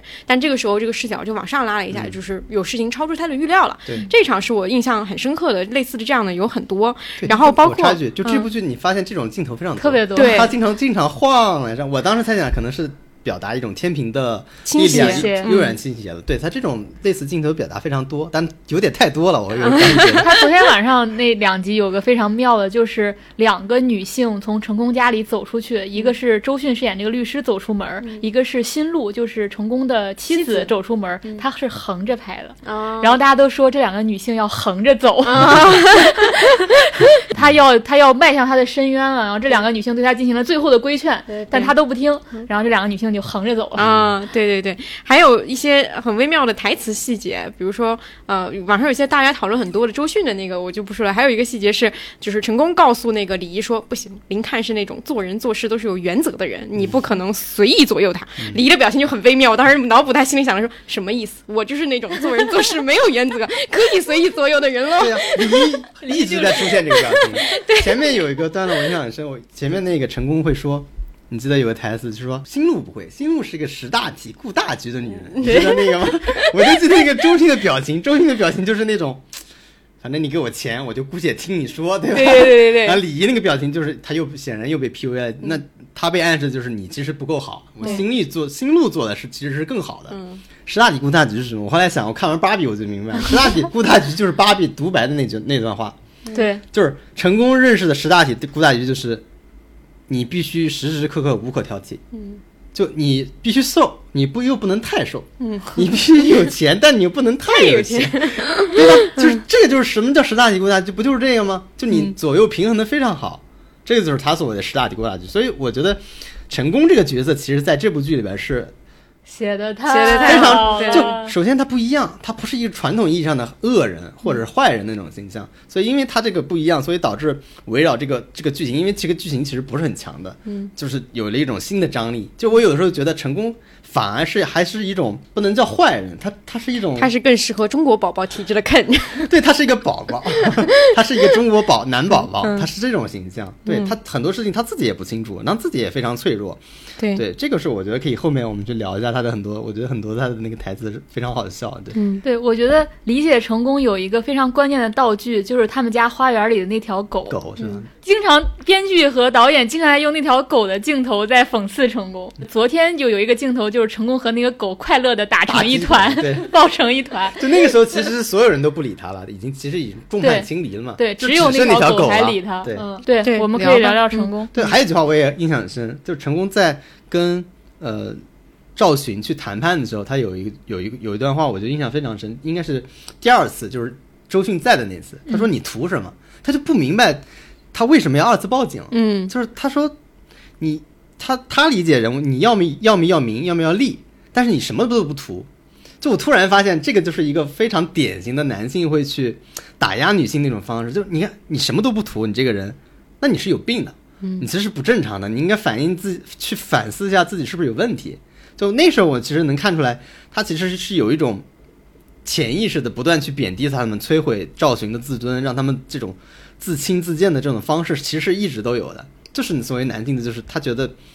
你既不图名也不图利，那你真的是有问题的。所以他其实不明白那赵群真正想要什么东西。他跟周迅，他跟林看在聊的时候，他也就是说，我认为的黑，他认为白，那我觉得我是对的，对方就是错的。但周迅告诉他的就是说，因为你是上位者，所以你看到的世界跟他的世界就是不一样的，我觉得这是里面非常核非常重要的的一句话。就是不同社会地位的人所面临的世界和所识别的世界都是不一样的。对嗯然后我觉得成功这个人有两个关键词，一个词已经被大家玩坏了，就是体面因为他是一个一直在讲，就是这也是我觉得很多时候我不喜欢看对施害者进行原生家庭的心理剖析，嗯，就是因为你总能找到一个原生家庭的理解，就像我们当时看黄子佼，他在解释他伤害那些女性的时候，他就回到他小时候受过他母亲的伤害，对。其实我不想听任何这种施害者去进行他某种心理剖析。我觉得对他的理解需要社会学的理解，而不是需要心理学的理解。嗯因为心理学我们可以无差别的理解每一个人，对但施害者不需要我们从这个角度介入，反而是受害者才需要从这个角度。对所以成功一直在强调说他从小。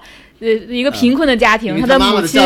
啊、要体要面，体面所以这个人就一直非常看重他的体面，包括他去进进监狱的时候还要仔细的打扮一番，包括在那里面他也要恪守他的某些所谓体面人的原则。对，包括你看他接人待物，其实是不是我们传统想象的那种非常的咸猪手的那种？他其实让你如沐春风，他甚至觉得，你看我一直给你机会，我也没有强迫你，是你自己不一直不拒绝我的，对吧？然后我记得有一段是谁说的来着？呃应该是周迅说的。那段说的就是，就有点像戳破皇帝的新衣的意思，就是说，哎，他突然意识到，并不是所有人都真的是接纳他了。嗯，就在他的意识当中，在他的体面的这种过这种这种风格的运转当中，哎，之前的那些女孩好像都心甘情愿的接受他，他其实没有办法接受一个女孩居然不是心甘情愿接受他这件事儿。嗯对我觉得这个是跟他的体面就高度挂钩的这么一件事儿，就是他的自信所在，然后他作为这个。一个成功的男士在父权的这个位置上的所谓的自信的存在，这就是他为什么认为自己并没有强暴赵群的一个非常强大的理由。嗯对。后来你发现大家都一直在玩体面这个梗，就只要他出现，大家就会说体面人登场了，体面人来了。然后他如果做一个什么坏事儿，大家就说成功，你看看你体面不体面？我觉得这个还挺好玩，因为体面经常是我们就所谓的成人社会安插在我们每个人身上的，不管男性女性啊，你都很一直在追求这件事情。对，但他就是跟你看到了体面背后的一个人的心思是怎么样子。对，我觉得那个写后来写的也很好，因为他后来不是那个他说他只有他的老婆识大体顾大局嘛，但是因为金路特别识大体，把他从共董事会开除了。拉下来。哎，喜欢新路那个，就是让林看给他带那个消息的时候，他说。他肯定很难接受，对。接受不了也得接受。对，我觉得这个就特别妙，就是他也能回应十大局顾大局，他顾的是整个公司的大局，对他没顾你的大局。对，而且那个就是呃，周迅给他传递说新路做了什么什么政策，然后在这个把这公司搞好了，挽救了股票，然后他就说不愧是我老老婆不愧是我老婆，然后结果接下来发现老婆背刺了他。然后我觉得另外一个成功的关键词就是刺激。我觉得有一段他的描述特别好，就是他为什么他的猎物寻找到了赵寻。你要说他的长相、才华、能力各个方面，似乎他也没有那么的突出。嗯然后他就有一段话说：“我喜欢赵寻，我追求他不是因为他年轻有姿色，我喜欢看他纠结的样子。对我能看见他内心里边伦理道德、独立自我、贪婪拜金几种力量。”天人交战，打成一团，我觉得太刺激了。我觉得这段话太准确了写的，就是这就是一种非常彻底、非常赤裸的掌控欲、征服欲，甚至是主宰别人命运的那种权利欲。对，嗯，就是我选你是因为玩你才刺激，我不需要去找一个棋逢对手的人，对我就想看我轻轻掰个小拇指，我就左右了你的命运。对，因为我非常了解你的弱点，我非常清楚你对不完美这件事的感受是怎么样的，或者说你对自己弱点的这种纠结是什么样的，其实我是完全知道的。所以我觉得这也是为什么呼应这个主题的原因，就是因为你只要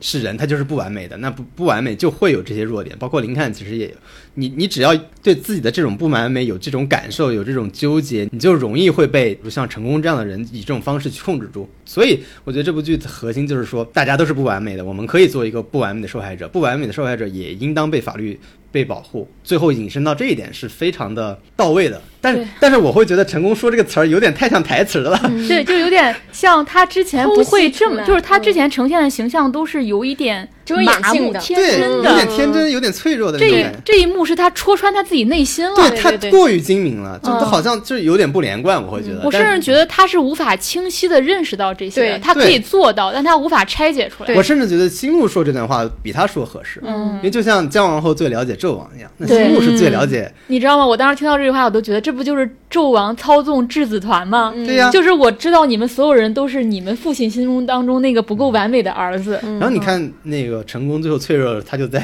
星路那个怀里面哭，对就完全是一个非常脆弱的男人，就是他的权利一旦被剥夺，他就成了一个宝宝，就我还截那个图了，我当时就想到那个许沁在那个宋焰怀里哭，我说成功的脖子应该没有许沁的酸。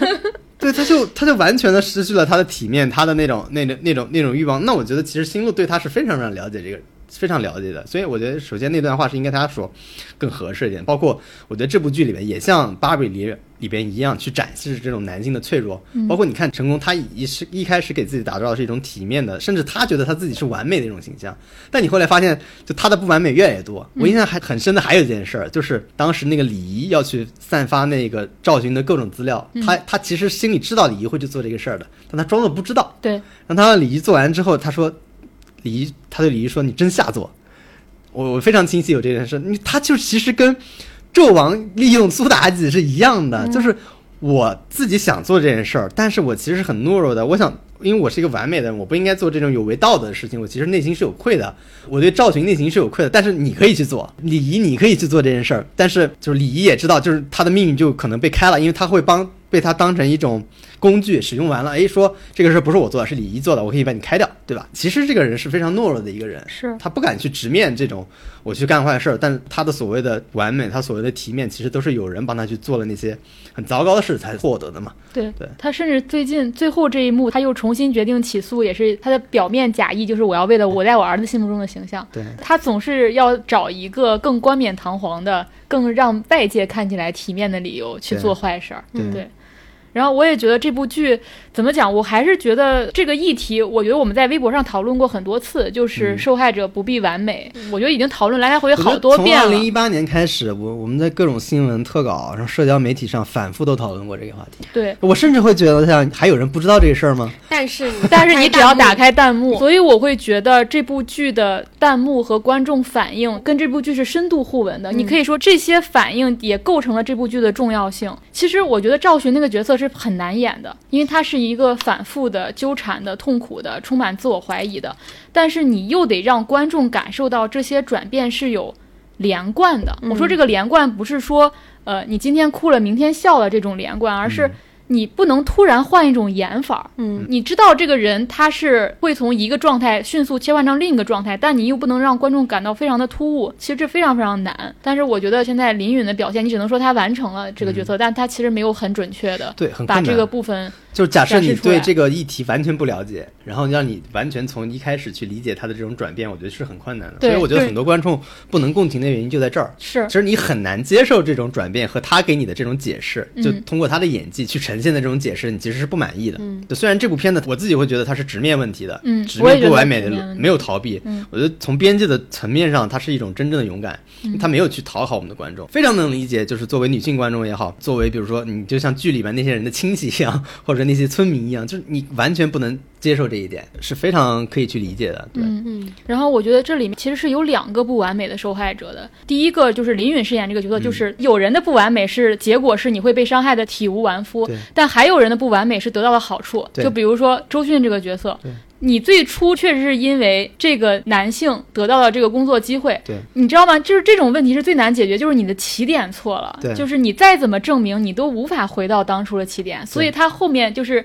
就像你一开始是错之后，你最后用无数个证明题，你就是还是无法。你在心理上去证明自己，对他的就是心理问题。虽然有各种旁观者的角色，就包括他的父母，然后他的承认他，承认他，你的努力是来源于你自己啊，并不是一个靠你的老师的这个关系。但他其实从心理上无法认同的这个。这个想法的，所以我觉得周迅帮林允这个角色，并不是出于理想主义，不就是我们觉得这个很不现实嘛？一个律师怎么能为他放弃这么多？是我觉得他必须这么做，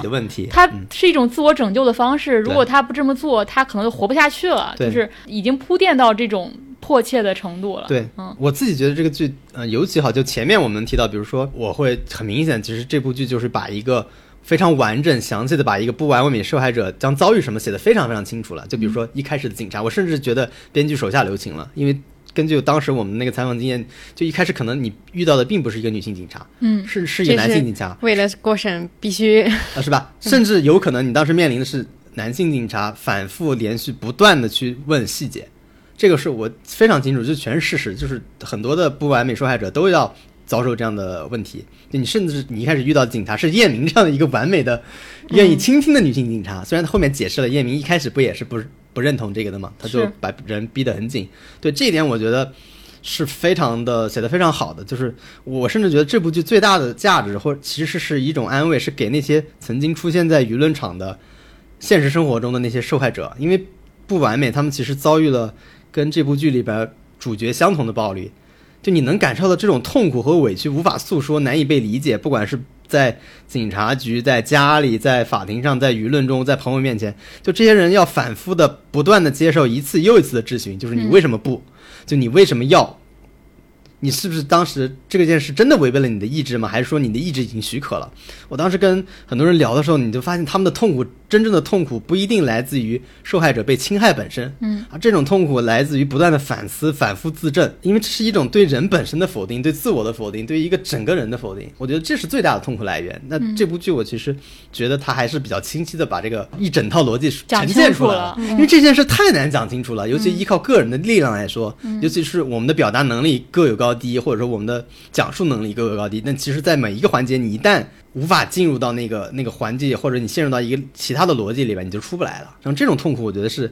是非常非常困难的。首先，我觉得这个是这部剧最大的一个一个作用。另外一个，我觉得他拍的很好的就是他没有回避那些，就是我们作为人某些时刻的懦弱和贪婪嘛。对，就他，你看他虽然拍了赵寻。他没有用那些礼物，但他也拍了。他会在那个镜子面前反复的穿搭，穿起那个衣服、高跟鞋，反复的搭配。他也拍了那个当时。林看拒绝了保研，但是那个老师说：“那我可以让你去最好的律所。”然后他一瞬间那个表情，那其实就是欲望的表情，他也没有拒绝，对吧？所以你就发现他是承认某些时刻的懦弱和贪婪的。我记得剧中有个台词就是：“我就是情绪反复无常，就说话左右互搏，言行相互矛盾，但每一个让所有人匪夷所思的节点都是真正的自我。”我觉得我们其实就是在这些前后矛盾的话里面去寻找真实的。我觉得这是一个很困难的事情，但是这就是。林看要做的，包括叶明要做的，里边有很多台词，我觉得非常好。就是法律不仅会帮助那些勇敢拒绝的女性，也会帮助那些懦弱的不完美的女女性。对，这个是我觉得从编剧，我觉得他的利益就变得更高了。他不仅仅是把这个案子说完了，而是说我们真正的这个背后的这个不完美的这个逻辑是什么？我们真正受困于什么什么里面，对吧？包括比如说，我们其实看这部剧，我们会发现我们太强调受害者为什么受害了，但是我们却很少强调加害者为什么加害。嗯，甚至不去询问成功这样的人，他甚至理所当然认为所有人就是心甘情愿，就是因为你从来不问这件事儿。还有一个点就是，如果当所有人的注意力都在受害者是否完美上，这从弹幕上已经非常清晰的可以体现了，所有的注意力都在上面，那所谓的施害者其实就隐匿在大众的视线中了，那就没有人讨论成功是个什么样的人了。嗯，这个其实就是我们舆论一直碰到的事情。那我觉得这一点上，这部剧其实也点明了这一点。嗯对，在这几个方面，我觉得他其实做的都是还是挺好的。嗯，我还想多说一点，就是我觉得起码大家现在都会对“权力”这两个字有所警惕了。嗯但是我觉得这个只是非常非常初级的，就是有时候权力是非常难以识别的。就是权力作为一个倾轧的一方，你是很容易识别它的。嗯但它如果是一个糖衣呢？如果这个权力包裹着非常甜美的糖衣，是一个糖衣炮弹，你可能就。很难识别它了，所以我会觉得观众对这个成功越共情，当然这得益于刘奕君老师的表演啊，越觉得他有魅力，其实就越证明这部剧的必要性，就越证明现实生活当中这样的犯罪有多么隐蔽。因为我们每个人可能面对着成功这样一个人，享受被他关注、被他照拂，你会获得一种快乐。对、所以这个时刻你，你就面对的是一个有糖衣的一个权利，对。然后，另外我看的时候，我也同时会觉得，就是就是下位者在咱们这个世界真活得太艰难了，就是你要努力，要识别陷阱，你要识别这种权力的糖衣，然后你要自我要求，你要对抗你身为人的。欲望、虚荣、贪念、懦弱，就这每一个词在这部剧当中都是有拍到的。然后你要言行一致，你要情绪稳定，你还要读房思琪，然后你还要读厌女，你要通晓这一切，那么你有可能接近一个完美完美的受害者受害啊、他其实就在反复告诉你，就是不可能的，就这些都不可能。在这个剧当中，这些女性角色都很丰富嘛，我觉得她们有不同的面相。其实这里面我觉得最有趣的是董洁饰演那个角色，因为我觉得她就是吞下这个糖衣的嗯那么一个角色。我觉得她就是男权的伥鬼吧，就是。嗯她其实最早应该也是，可能他被就是像赵寻是对他就是赵寻那个角色，但他就是被被成功这一套驯化成功了，就是因为他不断得到男权的奖赏嘛。一开始可能只就类似于赵寻这样，只是关爱，只是奢侈品，只是一些和大人物的社交机嗯会，但很可能再往后一步，就可能变成公司的股份，变成呃公司高管的执掌公司的权利，然后可能变成一个精英的社会地位。那到这一步的时候，你还能拒绝他吗？你会不会这个难度就会更高了？然后同时，我还很喜欢看他和刘奕君的这个所有的对手戏跳舞因为我我觉得很难在国产剧中当中看到这种一种畸形扭曲的对，关系我。甚至觉得对，呃，就是董洁这个她演的这个角色少了，就是李仪这个角色其实可以更丰富的。是因为他会发现赵寻走的路子跟他走的一开始走的路子其实是一样的，嗯，他就会想，那凭什么你可以拒绝呢？凭什么你会去报警呢？你凭什么能脱跳脱这个所谓你刚刚说的唐毅的这个部分？他他其实是矛盾，他一方面不希望刘玉军跟跟赵寻在一起，作为赵寻是其实是对他的一种威胁，按照他的逻辑了嘛，因为他已经进入到这个所谓的权力关系里边了，但一方面他又觉得你赵寻你凭什么嗯不按照我的老路走，他会觉得我以前走的路是不是我不够勇敢，或者其实就暗示了赵寻的这种报警或者他的反抗，其实就暗示了我李仪这个人其实是有问题的，对吧？他其实我觉得这个里边的丰富程度其实是可以很高很高的。是，但他现在就是只拍出了他的嫉妒，对他会不爽，就是成功，对就是他经经常在强调，你还不知道赵寻是个什么样的人吗？他一直在啊说，他老有一种就是我 女人的话可别信。就对我就觉得太单一了，他其实可以非常丰富或者非常纠结的那种东西表达出来的。最早他们俩不是一起跳舞那段，不是上热搜了吗？就是两个中年人的舞蹈，但是我我挺喜欢看那场戏的，我觉得还挺充满一种很诡异的性张力的，就有一种与狼共舞的感觉。然后我也会觉得，其实就是李怡这个角色也是一个其实很典型的人物塑造，就是她就是对男人而言所谓的最顺手的女人，就是。我有妻子，有爱人，有情人，但同时我得有这么一个人。他就问他嘛，你是红颜还是知己？他就是一个很很模棱两可的人。就这个助理，他会对我不离不弃，他既能辅佐我的事业，他还能照顾我的生活，他同时能解决我的麻烦，稳定我的情绪。你看，每次成功在新路那里受到什么苦，他就会去找李怡，因为他能稳定我的情绪。他就让我想起我小时候看那个，也是车仁表和董洁演的一个一个《天若有情》里面也有一个女助理的角色，她就是承担着这么一个。既跟这个人有性关系，然后同时又有事业合作伙伴的关系，他要又成为这个男人所有的情绪的一个收纳所。但那里面有一个最后有一幕台词，我觉得特别精彩，就是这个助理的这个角色最后得了绝症，然后他人生到最后，他最在意的是我在这个男人的这个家里有没有一双属于我的拖鞋，因为有拖鞋代表你是这个家的人，然后没有拖鞋代表你是一个客人。你看到最后，他才会写他的愿望，就是他。前面写着他多么的游离于想要成为他家人这个身份，但最后你发现他第一次去直面了他的欲望，就像礼仪，他其实一直没有，就是他一直在边缘去直面他对这个男性的欲望嘛。可以写的非常有意思。我觉得这些女性角色之间对手戏可以更多一点。对，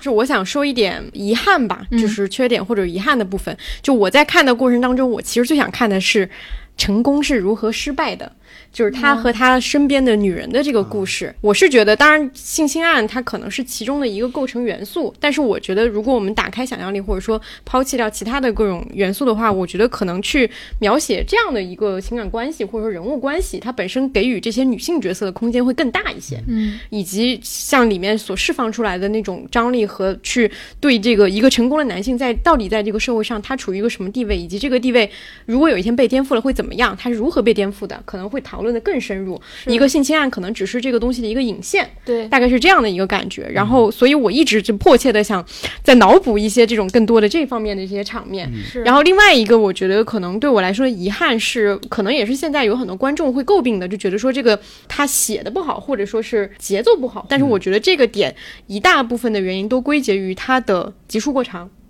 就是它还是有一个篇幅的问题在。呃，让他整个的这个故事显得没有那么的精干，至少是在它的主线，就是所谓的追查案件。虽然这个案件很简单啊，这个过程当中，这个感觉比较强烈，是我看到他林看去找到米芒那条线的时候会比较明显，因为米芒也承载了一个议题，就是所谓的呃家暴或者说是这样的，对对对，这样的一个议题。但我又会觉得说，这个议题一下子一看出来，它就是一个加出去的一个单元故事，它可能是为了整个的这个时长去考虑，它当然合理，但是会。给你的那个连续的观感会差一些。对他其实没处理好，他做米芒这条线本质是为了找到米芒那个前男友。对，因为前男友能，他得给前男友一个动机嘛。对他其实这个，但他其实做的不是很有点精干，对，做的有点拖沓，所以导致大家都忘了这个目的到底是干嘛。是的，是的，节奏就比较慢。是的，就是所以我觉得整个这个故事，比如说它浓缩到一个十几集。或者说他一个电影的体量或者怎么样的，他可能在其中编剧，因为我们能通过前面的分析能够看出来，编剧和导演他的对这个议题的理解程度其实是很高的。就我觉得这个在国产剧里面已经很难得了，因为你会发现国产剧里讲一个这样的所所谓的我们说的三点零的议题或者二点零的议题，最大的难度就在于说你整个链条上的工作人员大部分可能都没有到你这个程度，大部分可能是在一点零的程度，所以你讨论议题永远只能停留在一个很浅层，或者说像一个四不像。但这个故事它是很很少见的，已经把演员也好，或者说编剧和导演他们的意识层面已经拉到了一个三点零的高度了，但它呈现出来却还是由由于一些原因，它没有能够给你。三点零的爽感，这个爽感可能就来自于大家在条件反射的去对比台湾的那部电视剧的时候会给的那种感觉，因为呃那部电视剧它讲到性侵议题的时候，它其实是包裹在一个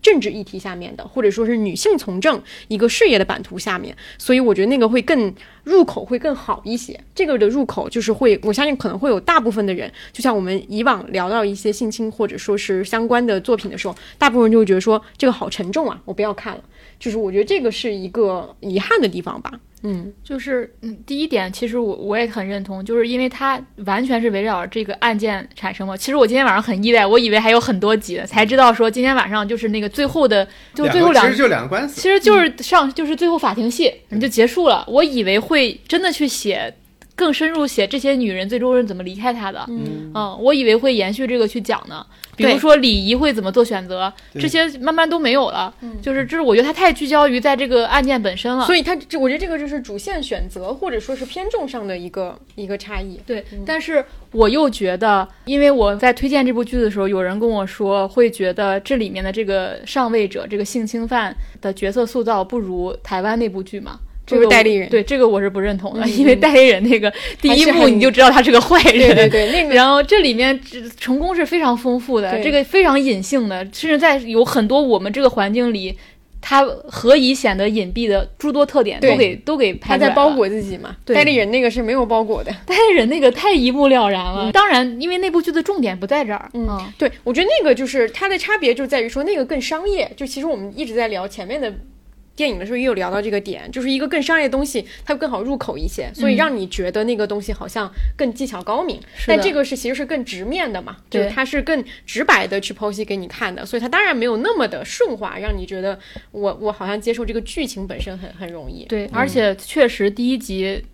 挺塑料感的，嗯就是那个夜景，是那个霓虹灯夜景，我每次看到那个我就觉得，哎呀，这然后那种高楼什么精装修的那对种那种，对对对，确实不太第一季有点劝，第一季真的有点劝退。学习一下《继承之战》之类的，怎么 拍有钱人，对吧？这就是我说的工业环节里面，除了这部分人以外，其他人可能都没有到这个理解程程度嗯和制作水准的一个体现。嗯对，我觉得就比较可惜吧，因为故事层面显然是没有那么好的。嗯好，我们刚刚讲完了这个不完美受害人，还有一部国产剧也可以提一下，就是之前评论区也有好多听众给我们推荐，对吧？就是《古相思曲》是一个 B 站出品的一个短剧，它的导演以前也是一直在拍短剧这种十几分钟的短剧的，然后这次也是第一次他跟 B 站合作，然后这个故事的原始的创意也是来源于 B 站一个 UP 主的自己的混剪啊视频。对，嗯，这个剧比较有意思的是它的在集数排布上，因为它玩了一个时间的一个一个设置。第一集就是第十四集。对，嗯，是的，这个应该我们三个人也都看了。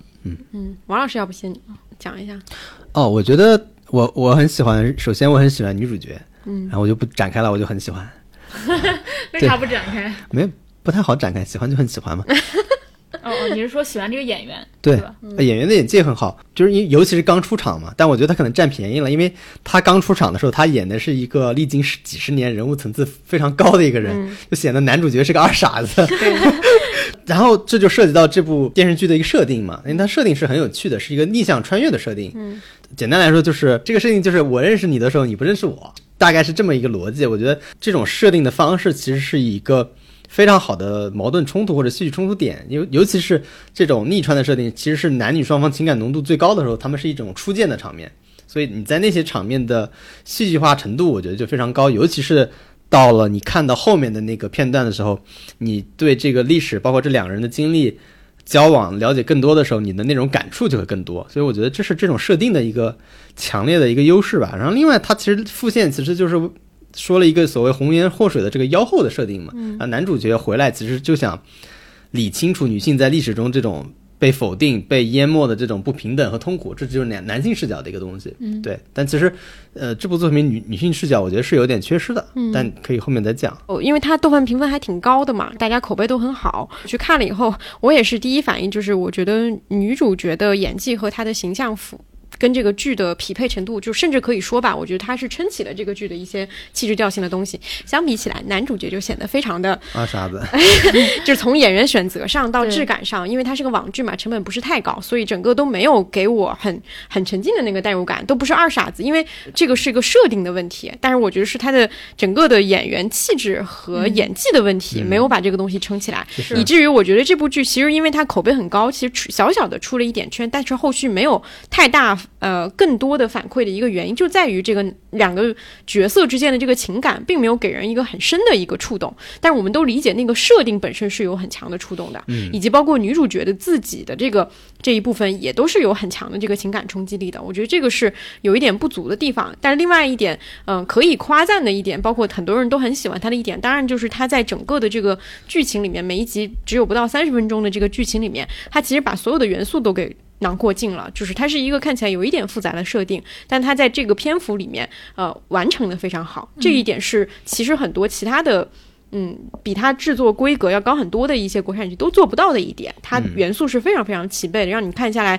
整体观感是非常非常顺滑的。这个我觉得也是所谓的小成本或者说 B 站自制以及带有一定的 B 站特质嘛，就是它那个给人感觉，包括你看很多 UP 主的那些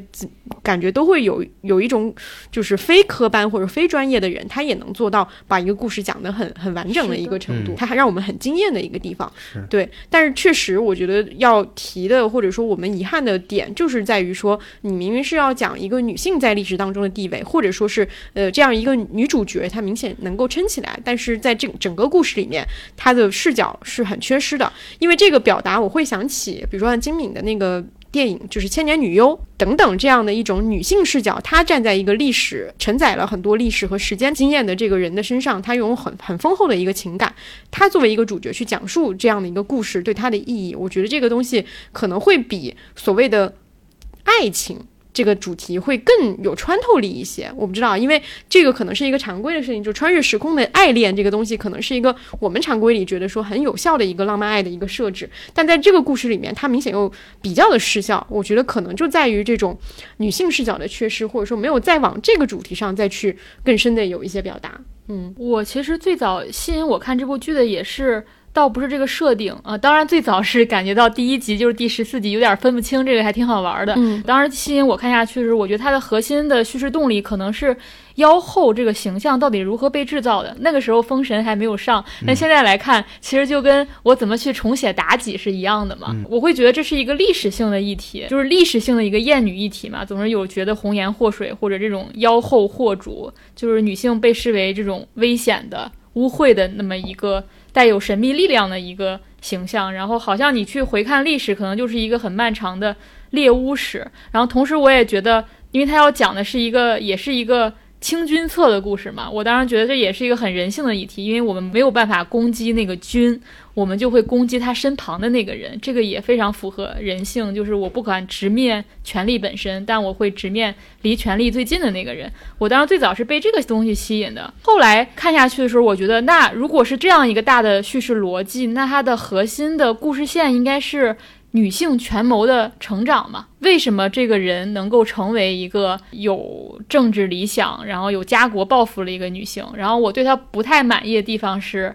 在这部片子当中，这个女性的权谋成长就是男主教的。就是他们最后那幕穿越的时候，就是但是那是男主最后一次穿，哎，不是最后一次穿越，倒数第二次穿越吧？嗯，因为一直在强调，就是他不是叫陆渊嘛，然后说其实渊的本意不是纸鸢，不是风筝的意思，而是鹰的意思。我还去查了查，因为我也一直认为渊就是纸鸢，我一查了查，渊就是鹰，就是就是他的解释就是鹰。然后我当时就想看到说他怎么成为鹰的过程。但是你如果告诉我说男主就是那个驯鹰师，嗯，我就会有点失望。这就是没有那个女性的主体性，或者她的主体性就体现在我有政治抱负，但是我如何有政治抱负？嗯，这其实就写的不够好。就如果你看过那个《Doctor Who》里边有个角色叫 Claire Oswald，他其实就写的很好。就是其实也很像，因为《Doctor Who》简单来说就是因为那个博士可以随时穿越嘛，他其实是不受年龄限制的，就可能。呃，你在一个也不受时空限制，你可能在很小的时候见过他，也可能在你很老的时候见过他，这个逻辑其实是一样的。但它里边有个我觉得成长，就是我们提到的成长内核非常好的，它也是，就是你在我很小的时候教会了我所有东西，然后带我见识了一个更广阔的天地。我觉得跟《古相思曲》都是一样的。但是比如说克莱恩奥斯沃这个角色的塑造里面，他其实他会产生疑惑，嗯，他会在这个过程中，那你这个人是从哪来的？那你是其实是个秘密。那我对于这个秘密，我有没有产生一种？我自己的想法，我是要在反复的等待中去接近你吗？还是说，哎，我其实有了一个新的东西，比如说我我自己的有主体性探索。那比如说，我是真的爱上你了，还是说，哎，我觉得我其实可以交新的男友，可以去挽回我男友的生命，因为我有我有这种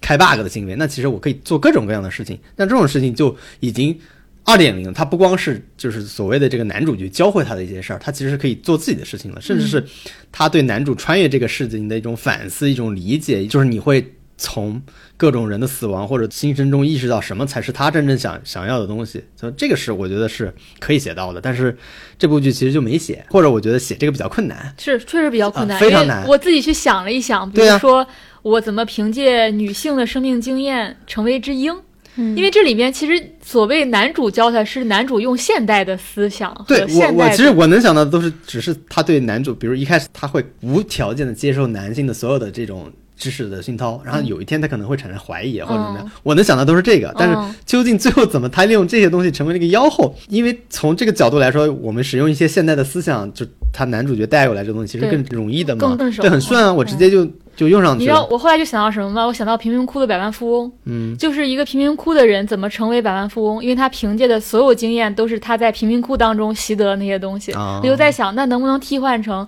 他所有习得的技能都是因为他身为一个女性？我觉得如果他能把这个写出来，就非常非常厉害了。但是很难想象啊，我觉得芭比都没写出来。是的，稍微有点儿，对，这个挺难上面上面有点要求有点高了。但是我觉得写的好的地方是中间有一段吧，这个男主一直在强调我要改变他的命运，我要拯救他。然后你最后发现这全是一厢情愿。对我还挺喜欢这个设置的。他最后他发现他他的位置是我站在这个女的旁边，对我尊重她的决定，我应该花时间就是陪伴她。我觉得这个是一个对我们传统的男性为主体的这个叙事的一个逆反的操作，嗯，是以及我也非常非常喜欢最后一幕。虽然这我觉得这部剧的核心受众是喜欢言情的，嗯，因为它是个言情剧，对。嗯然后他又因为男主角长得太丑，没有把这部分这 哦这部分观众给留住。太丑，对，就导致我这种完全不喜欢看言情类的人，但我就是完全围绕着女主在看。我印象最深的台词不是因为爱情，而是就是女主在最后一幕她说那句话，我到现在都觉得写的非常好。她就说：“居上位者谋事不谋名。”我觉得这个非常难，因为因为我们现在你没发现吗？我们现在写到女性的清醒。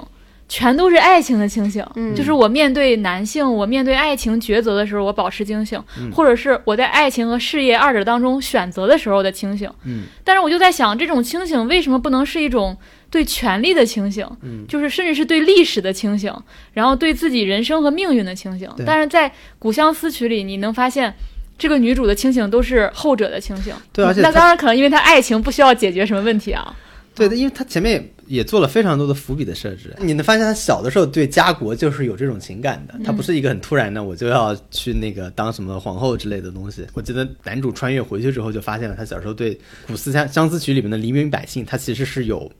自己守护的意愿的。我觉得这一点他其实是说了的。嗯。对，所以你现在在看这句话，就是“居上位者谋事不谋名”，就是说她从一个下位者，比如一个普通的女孩，到了上位者，成为了一个皇后，她对她自己的权力位置。她拥有了权利，他想做的事儿，他一直都是清醒的。我觉得这点是比爱情的清醒其实是非常非常难的。但是我们的影视作品也好，或者是我们现在社交媒体上所讨论的也好，都还没有没有讨论到这一步的清醒。对，嗯嗯我觉得还很重要的原因就是大家不会对这个这种清醒产生一种特别强烈的情绪，嗯哦就大家不会觉得，哎，我怎么产生了非常强烈的情绪？我觉得很少有人会真的对这个。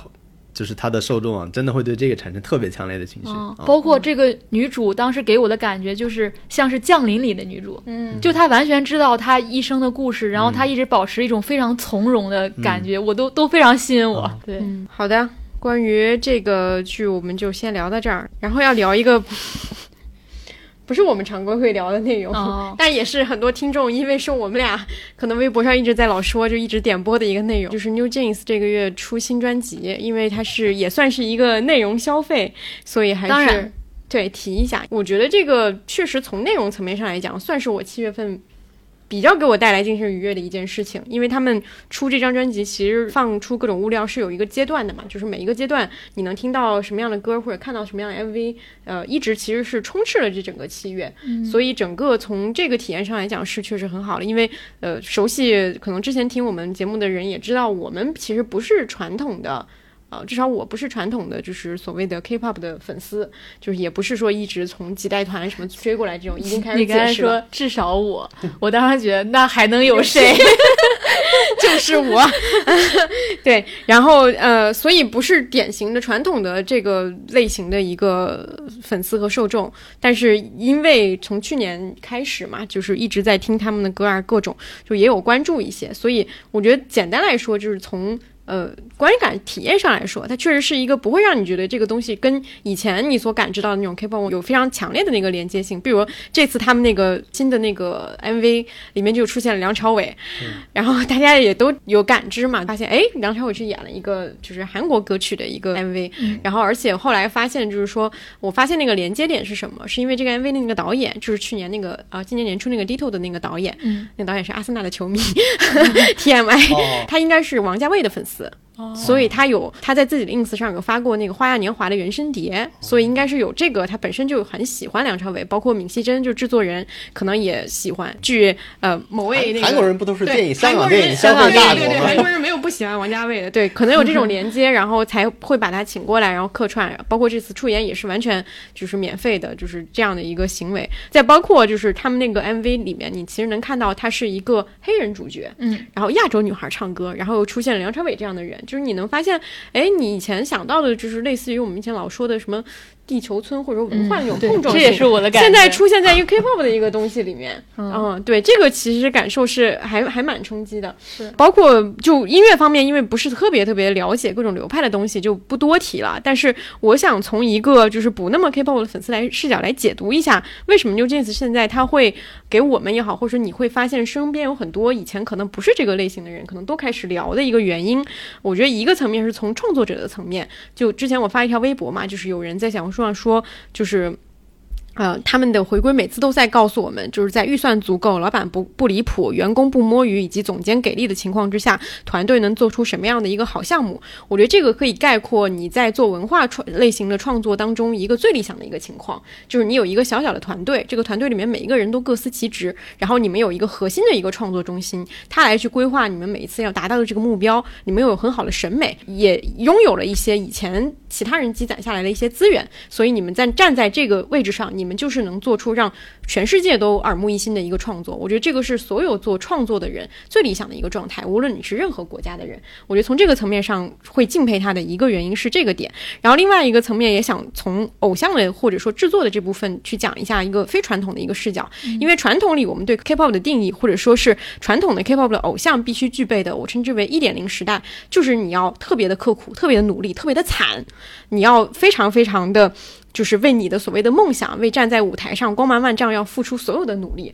然后你的粉丝跟你是有这个契约的，然后当你达成的那一刻，你们所有人都会痛哭流涕，因为你这就是你们就是最终的那个要抵达的那个目的。但我觉得到二点零时代，可能除了刻苦努力之外，它还有一层，就是说你这个人得有一些人格，你有多多重的人格，你有反差的魅力，你要展现出你在生活当中也好，在其他方面也好，都让人意想不到的那一面，然后你。结合你在舞台上的那个魅力，你才能合成成一个被大家所喜欢的人。这个是二点零时代。然后我觉得可能就这次是三点零时代的是，我们开始去想说，偶像能不能成为一个人的职业选择的一条路径？他可以不用是那么苦大仇深的，不用是那么东亚式的刻苦的，呃，血汗的那样的一个东西。当然不意味着他们不努力，但是因为像这个团里面有一些人是未成年人嘛，然后当然这个未成年这个点也是有争议的，就是这个体系的一个问题，就不展开讨论。但是我就看到他们的时候，我就在想，那偶像能不能成为一场一直不结束的夏令营，能成为他们自己美好青春的一部分？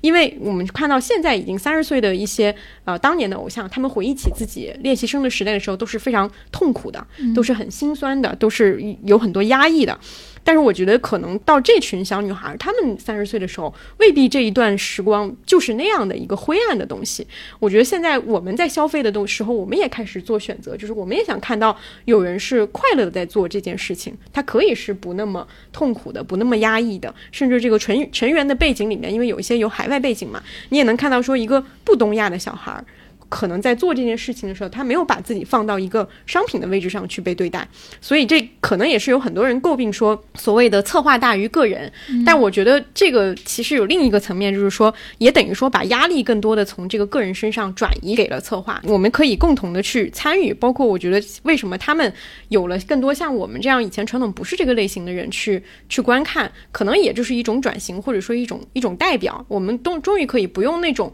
打头式的伪粉式的。黑黑粉式的那样的一个方式，以及看待一个人从那种压榨式的、刻苦式的，然后血汗工厂一样的那种方式去看待偶像，我觉得这未必不是一个进步或者说转型的一个方面吧。当然，这就是完全是一个非传统 你 K-pop 受众的叠了好多，展啊！没办法，太害怕了。这个会这个议题真的很害怕会被大家说。对，哦我就更非 K-pop 粉。但是我觉得我们也代表了一种，新来的，我现在觉得 New Jeans 的消费者不只是粉丝，因为我也想。讨论一个点，就是我会觉得消费者发生了变化。嗯我现在感觉都是完全纯路人视角，啊你不用我也不用自己叠叠，我们不用叠了。嗯了。我在想我是怎么看 New Jeans 的，就是因为我不是一个粉丝视角，我觉得我是在用看待综艺的视角看待它，或者是一种综合性作品的视角看待它，或者是一个工具箱视角，就是它有什么丰富的创作工具在使用。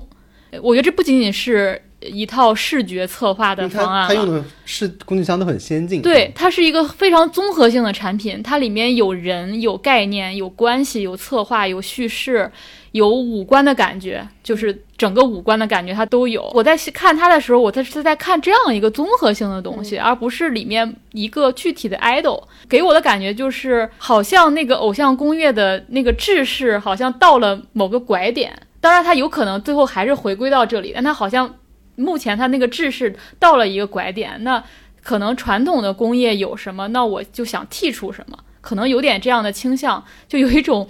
乔布斯站在科技和人文的十字路口，现在敏姐站在 idol 与人的十字路口，然后我要去推出一个新的东西，我要创造一个新的赛道，就是我的视角，就是我一个。呃，完全从内容消费的视角，所以现在的问题就是，我会认为这个产品，假如它是一个产品或者它是一个内容作品的话，它发生了变化了，但是有很多的消费者其实是没有变化的，还有很多人依然是沿沿着传统的路径在追，但这不影响说它会吸引一些我这样的人，对我这样的人加入，就是我会听他们的音乐，我会看他们的 MV，我也可以可能会买他们的专辑，但我不会是那种传统追星的方式，但同时我也很喜欢他们。另外，我还想讨论，我也在想说，我在看他们和我看，比如看 BLACKPINK 或者看其他女团，我的那个注视的目光。发生了什么变化？不一定是凝视啊，我觉得“凝视”这个词太重了，或者说我想在他们身上投射的那个欲望发生了什么变化？我觉得可能有几种，比如有一种，我觉得现在女孩都有双重性别身份，这个我们之前也讨论过，因为你作为独生子女，你其实体验了双重性别的身份嘛，所以有时候你看一些女团的时候，你可能会有一点不自觉的男性凝视在里面，我觉得这是一部分。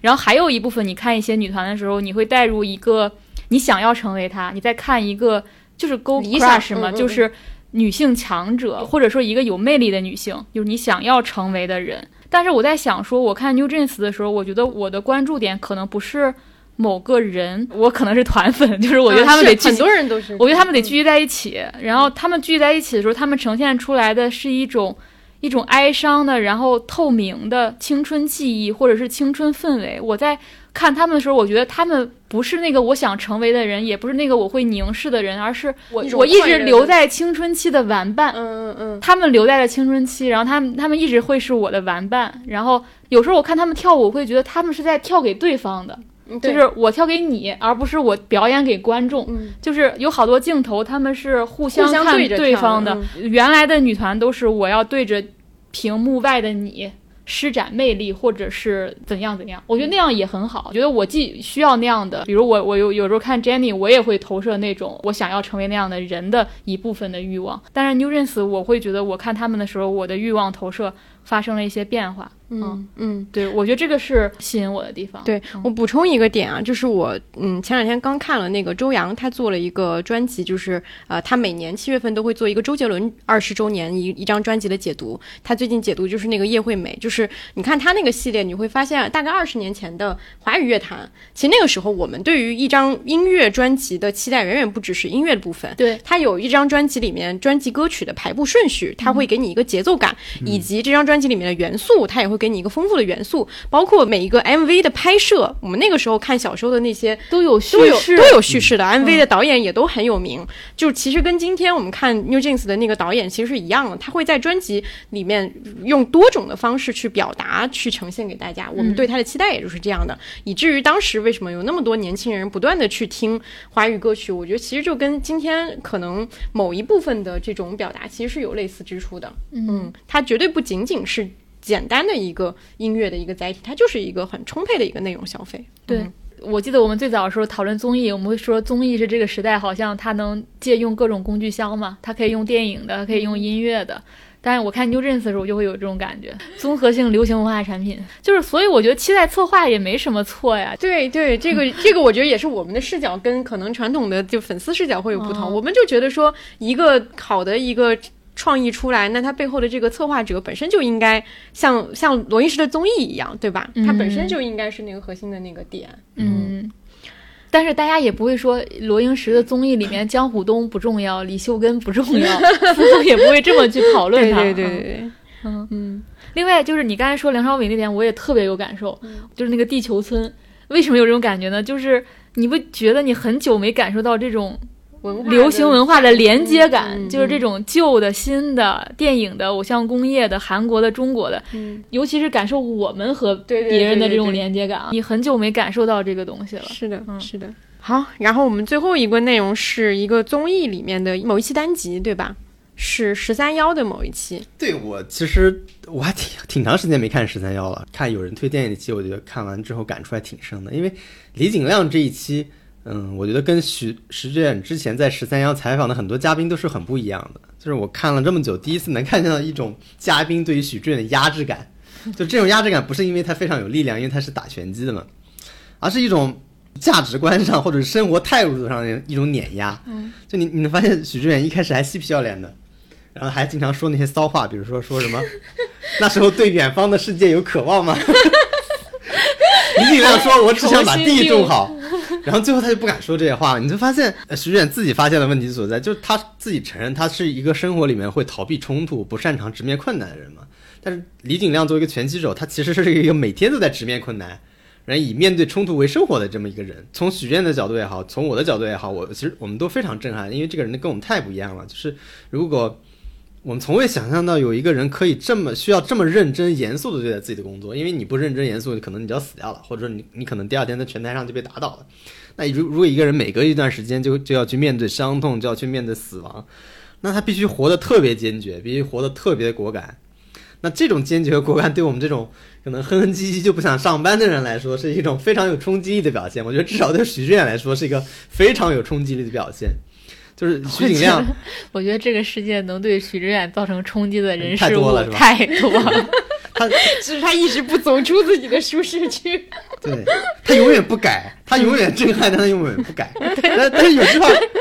我觉得特别好，就以前都是那种许志远发问，然后然后教诲，然后很多学者去教诲。但是第一次我就感觉到徐志远第一次像个学，真正像个学生一样去体会。徐亮说：“你体会一下这句话，叫用辛勤的汗水灌溉胜利的果实。”因为徐志远老觉得老问他这个拳击和种地什么不一样，徐良就说一样的。你体会一下什么叫做用辛勤的汗水灌溉胜利的果实。徐徐志远一直在体会，我觉得他一直没懂，但是就是如果你看过这个片子，你可以自己去体会，就是作为一个拳击手，一个从新疆的小地方出来的拳击手，他所表达的这个这个话的一个真正含义，所以他提供的力量其实是跟很多嘉宾之前的嘉宾是不一样的。对，这个是我觉得呃很有趣的一点，就是总算这一季的十三幺还有个可以看的，要不然徐老师都好久不出现在我们的节目里边了。对我们刚才又出现我们第四人了。嗯，我看简上还出现徐老师了，我真是很惊对讶。对对对对，好呀，那我们好不容易这一期真的内容部分还挺长的，然后我们最后进入那个呃两个展开生活和解放时刻的部分。嗯，展开生活预计感觉会很短。对。一般我们前面录长了，后面就会不自觉的 加快速度。因为我想了一下，我真今我这个月真的都是线上生活，我看了好多东西啊。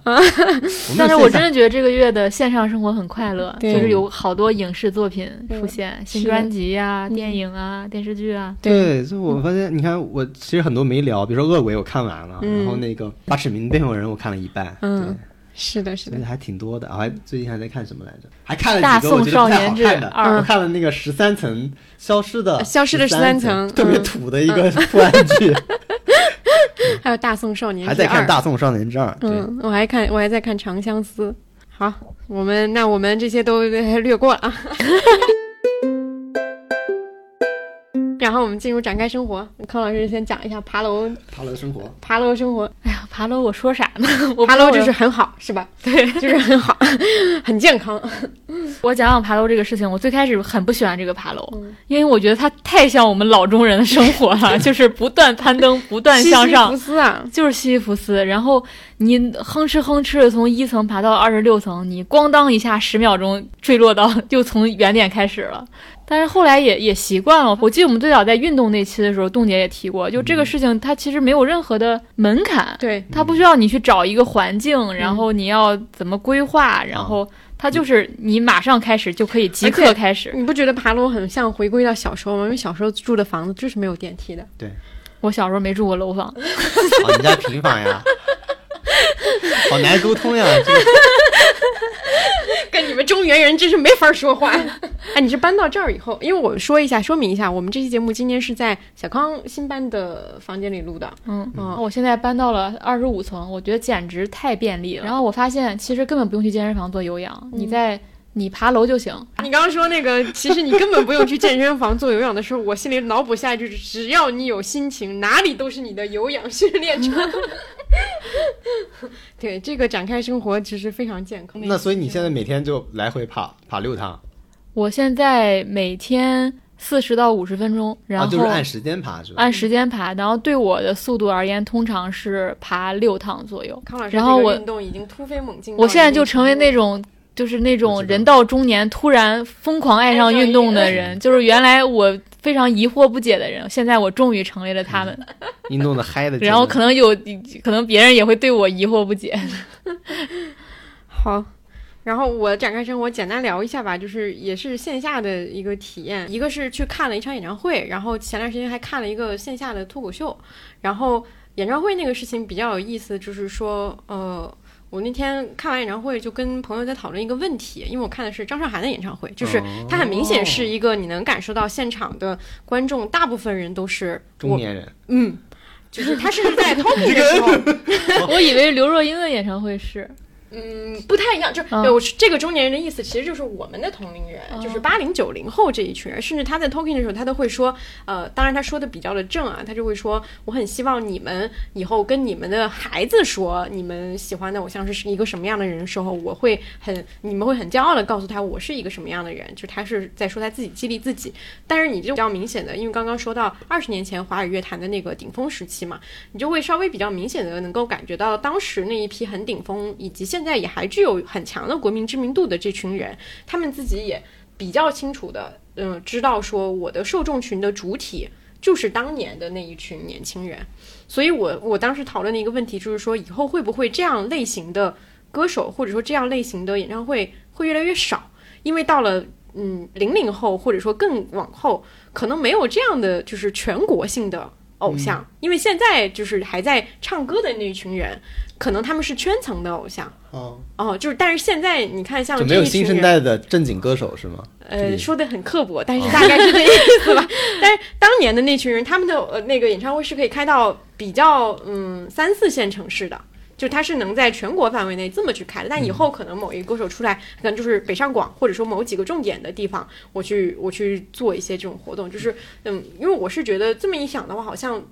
就是集体经验还是会蛮不一样的，就是我们对于一个所谓的呃歌手的认知，或者说对于这种。呃，歌曲等等，这这种文化消费的认知，可能再过十年之后会完全变一个样子，因为这群歌手他们会老嘛，他们总有一天也会开不动，或者是怎么样的，这个记忆会消失，那可能之后的记忆就会完全是新的那个样貌。这个是除就是抛开演唱会之外，我去想的一件事情。然后另外一个展开生活是想给大家推荐一个线下脱口秀的一个演演员，看的是单立人的，是一个女脱口秀演员，叫七七，七是那个油漆的漆。我那天去看那场的时候，其实那场有刘洋，有毛。东就他们讲的都挺好的，但七七给我的感觉很快乐，像看他像看一场线下的芭比。他那天穿的也是一个粉红色的一个衣服，然后他讲的也是跟女性相关的一个段子。他甚至用了就是说，因为芭比里面刚才刚才提到有解构女性是男性的一个肋骨做成的这个事情是有做一个解构嘛，他也用中国的方式去解构了这个东西。我觉得因为不透梗了嘛，就怕他。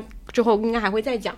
就还挺有意思的，而且他整个的状态就非常的自信张扬，甚至他里面去调侃自己的自这种自信和张扬，说我现在是不是变得有些油腻啊等等，就那个体验给我的嗯感觉还是非常好的，而且看的是一个呃十一点的一个深夜场，就当时会有一点点，因为我们之前老在说线下活动会让你感觉生活又回来的那个瞬间，我觉得那个算是一个比较印象深刻的一个这个月的生活瞬间，嗯。好，然后我们进入最后简短的解放时刻。嗯，你看，我们果然最后两个环节就会 就 五分钟内迅速搞掉，就这是一种调整的方式，对吧？就前面聊多了，自动自动调整画。面调整时间。对，王老师先讲吧。我前段时间不是看那个朴慧英的采访嘛，因为她在解放日之后，她开始写那个新的那个剧本了嘛。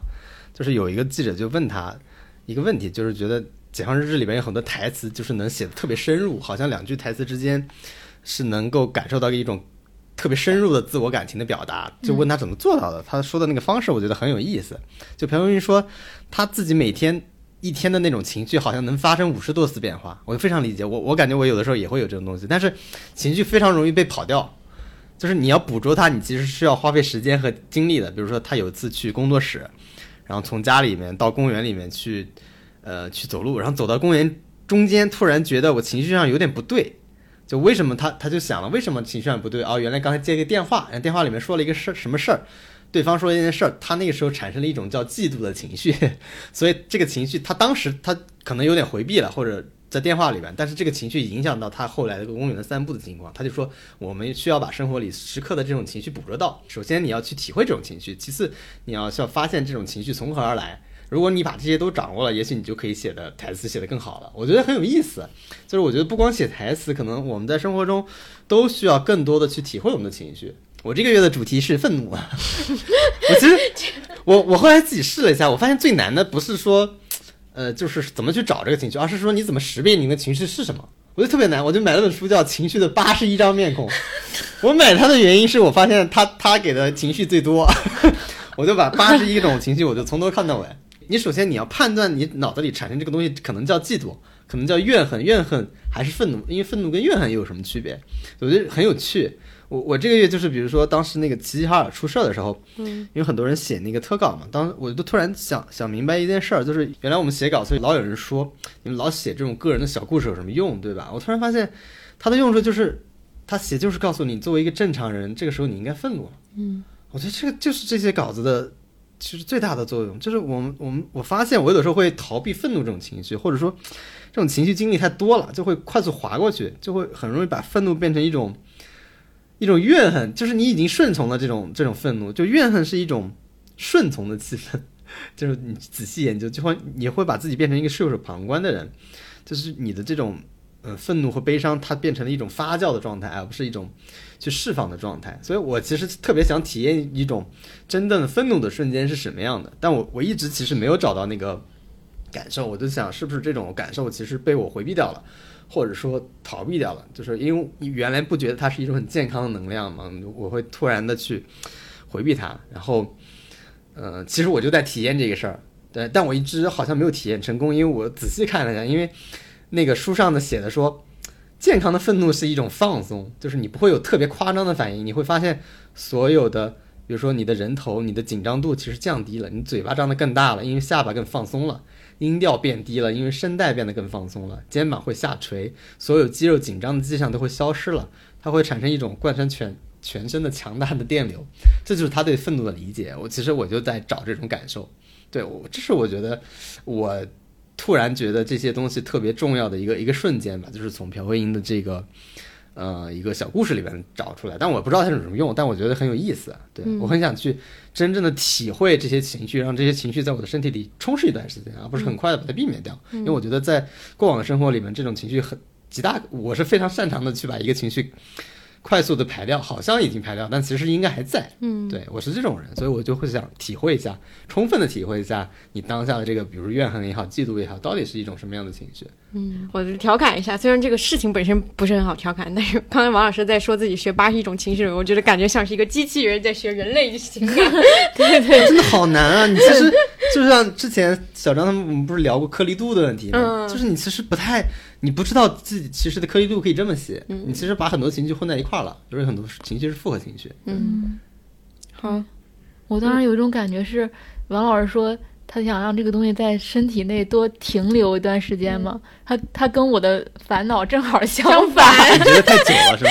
我就是希望它能稍微快点儿，我就是太久了，就是它能不能停留的短一点？但是我真不是，我我觉得就我会很短，但是它会以另一种形态存下来。嗯。嗯。我我会就是直接攻击身体，嗯。好吧，好的，我简单说一个时刻，就是北京到了呃夏天嘛，就是夏天其实是今年夏天很热，但是它的嗯天空变换很丰富多彩。虽然现在是在下暴雨的状态，就是我有一个下午是一个周五的下午，然后我就觉得那天呃外面天很蓝，然后云特别的好看。然后我就从办公室里走出去，就单纯的去看云，就是看了那么十分钟左右，就是看那个云在天上流动的那个状态。然后我就给朋友发信息说：“你现在必须走出门去看云，现在什么都不要做，就是此刻就不应该做任何事情。”就是这那个时刻会让我，就从今年开始吧，都有很多时刻会让我意识到说应该多抬头去看一看。天上的云也好，月亮也好，或者其他东西也好，就是这个东西给你带来的那个，嗯，就是让你平静的那个效果是非常非常好的，就不应该干其他任何事情，也不应该想乱七八糟的很多事情。哦，有点像许知远老师和钱理群老师坐在那儿，然后许知远说：“你看那些树叶的变化，就像我们这个时代。”然后钱理群说钱理群老师说：“不，别想那么别想这些。对，有点像冻姐说那个，你现在就应该看、看云，你看云的时候千万别想什么时代风云变幻，这种感觉。好，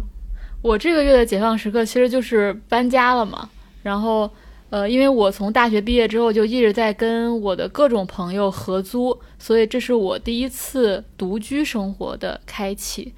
然后我的感觉就是有一种大型丰容的感觉，我真的就觉得就是动物园那种感觉，给自己换了一个更大的笼子。因为换了一个更大的笼子，所以我的动物行为变得更加丰富了，这是一个感受。另外就是之前没有独居过，因为我不需要坐班。如果我一天都待在家里的时候，再加上我们家这个隔音挺好的，我经常听不到任何邻居的声音，我就有一种我与外界完全隔绝的感觉，好像自己在一个洞穴里，好像跟这个世界失联了的感觉。就是，但与此同时，也会有一种很有安全感的状态。嗯，因为我才独居了一星期，所以 独居新手，对独居新手，啊，就觉得 对。十年独居经验者在此。十年独居，对，好的，独居王者，怎么怎么给自己加 title 啊？我觉得好可，就是他又心酸又好笑。嗯，然后其实搬家的过程也很快乐，就是因为是我爸爸和我弟弟来给我搬家的。嗯反正我现在很喜欢体会这种和家庭在一起的温馨瞬间吧，又变成一个中年人的特征之一。好的，还有妈妈做的饭。对，嗯，好呀，那我们这一期播客就到这里结束了，然后也进入八月了，希望我们八月也有什么选题可以做的？你这里直接要点播，就是不是？你这里直接在问观众要选题我。在求助，好吧？好，嗯，我们就也就是如果大家有什么特别想听我们聊的，我们也不一定会聊。然后先就这样吧，就是这期就这样，祝大家啊、呃八月愉快。你 这个这个祝福感觉是随机 随机想的。那怎么样？转发这个什么什么，转发这个展开讲讲，你的八月也会过得很顺利。好，那我们就就先这样，下期再见。拜拜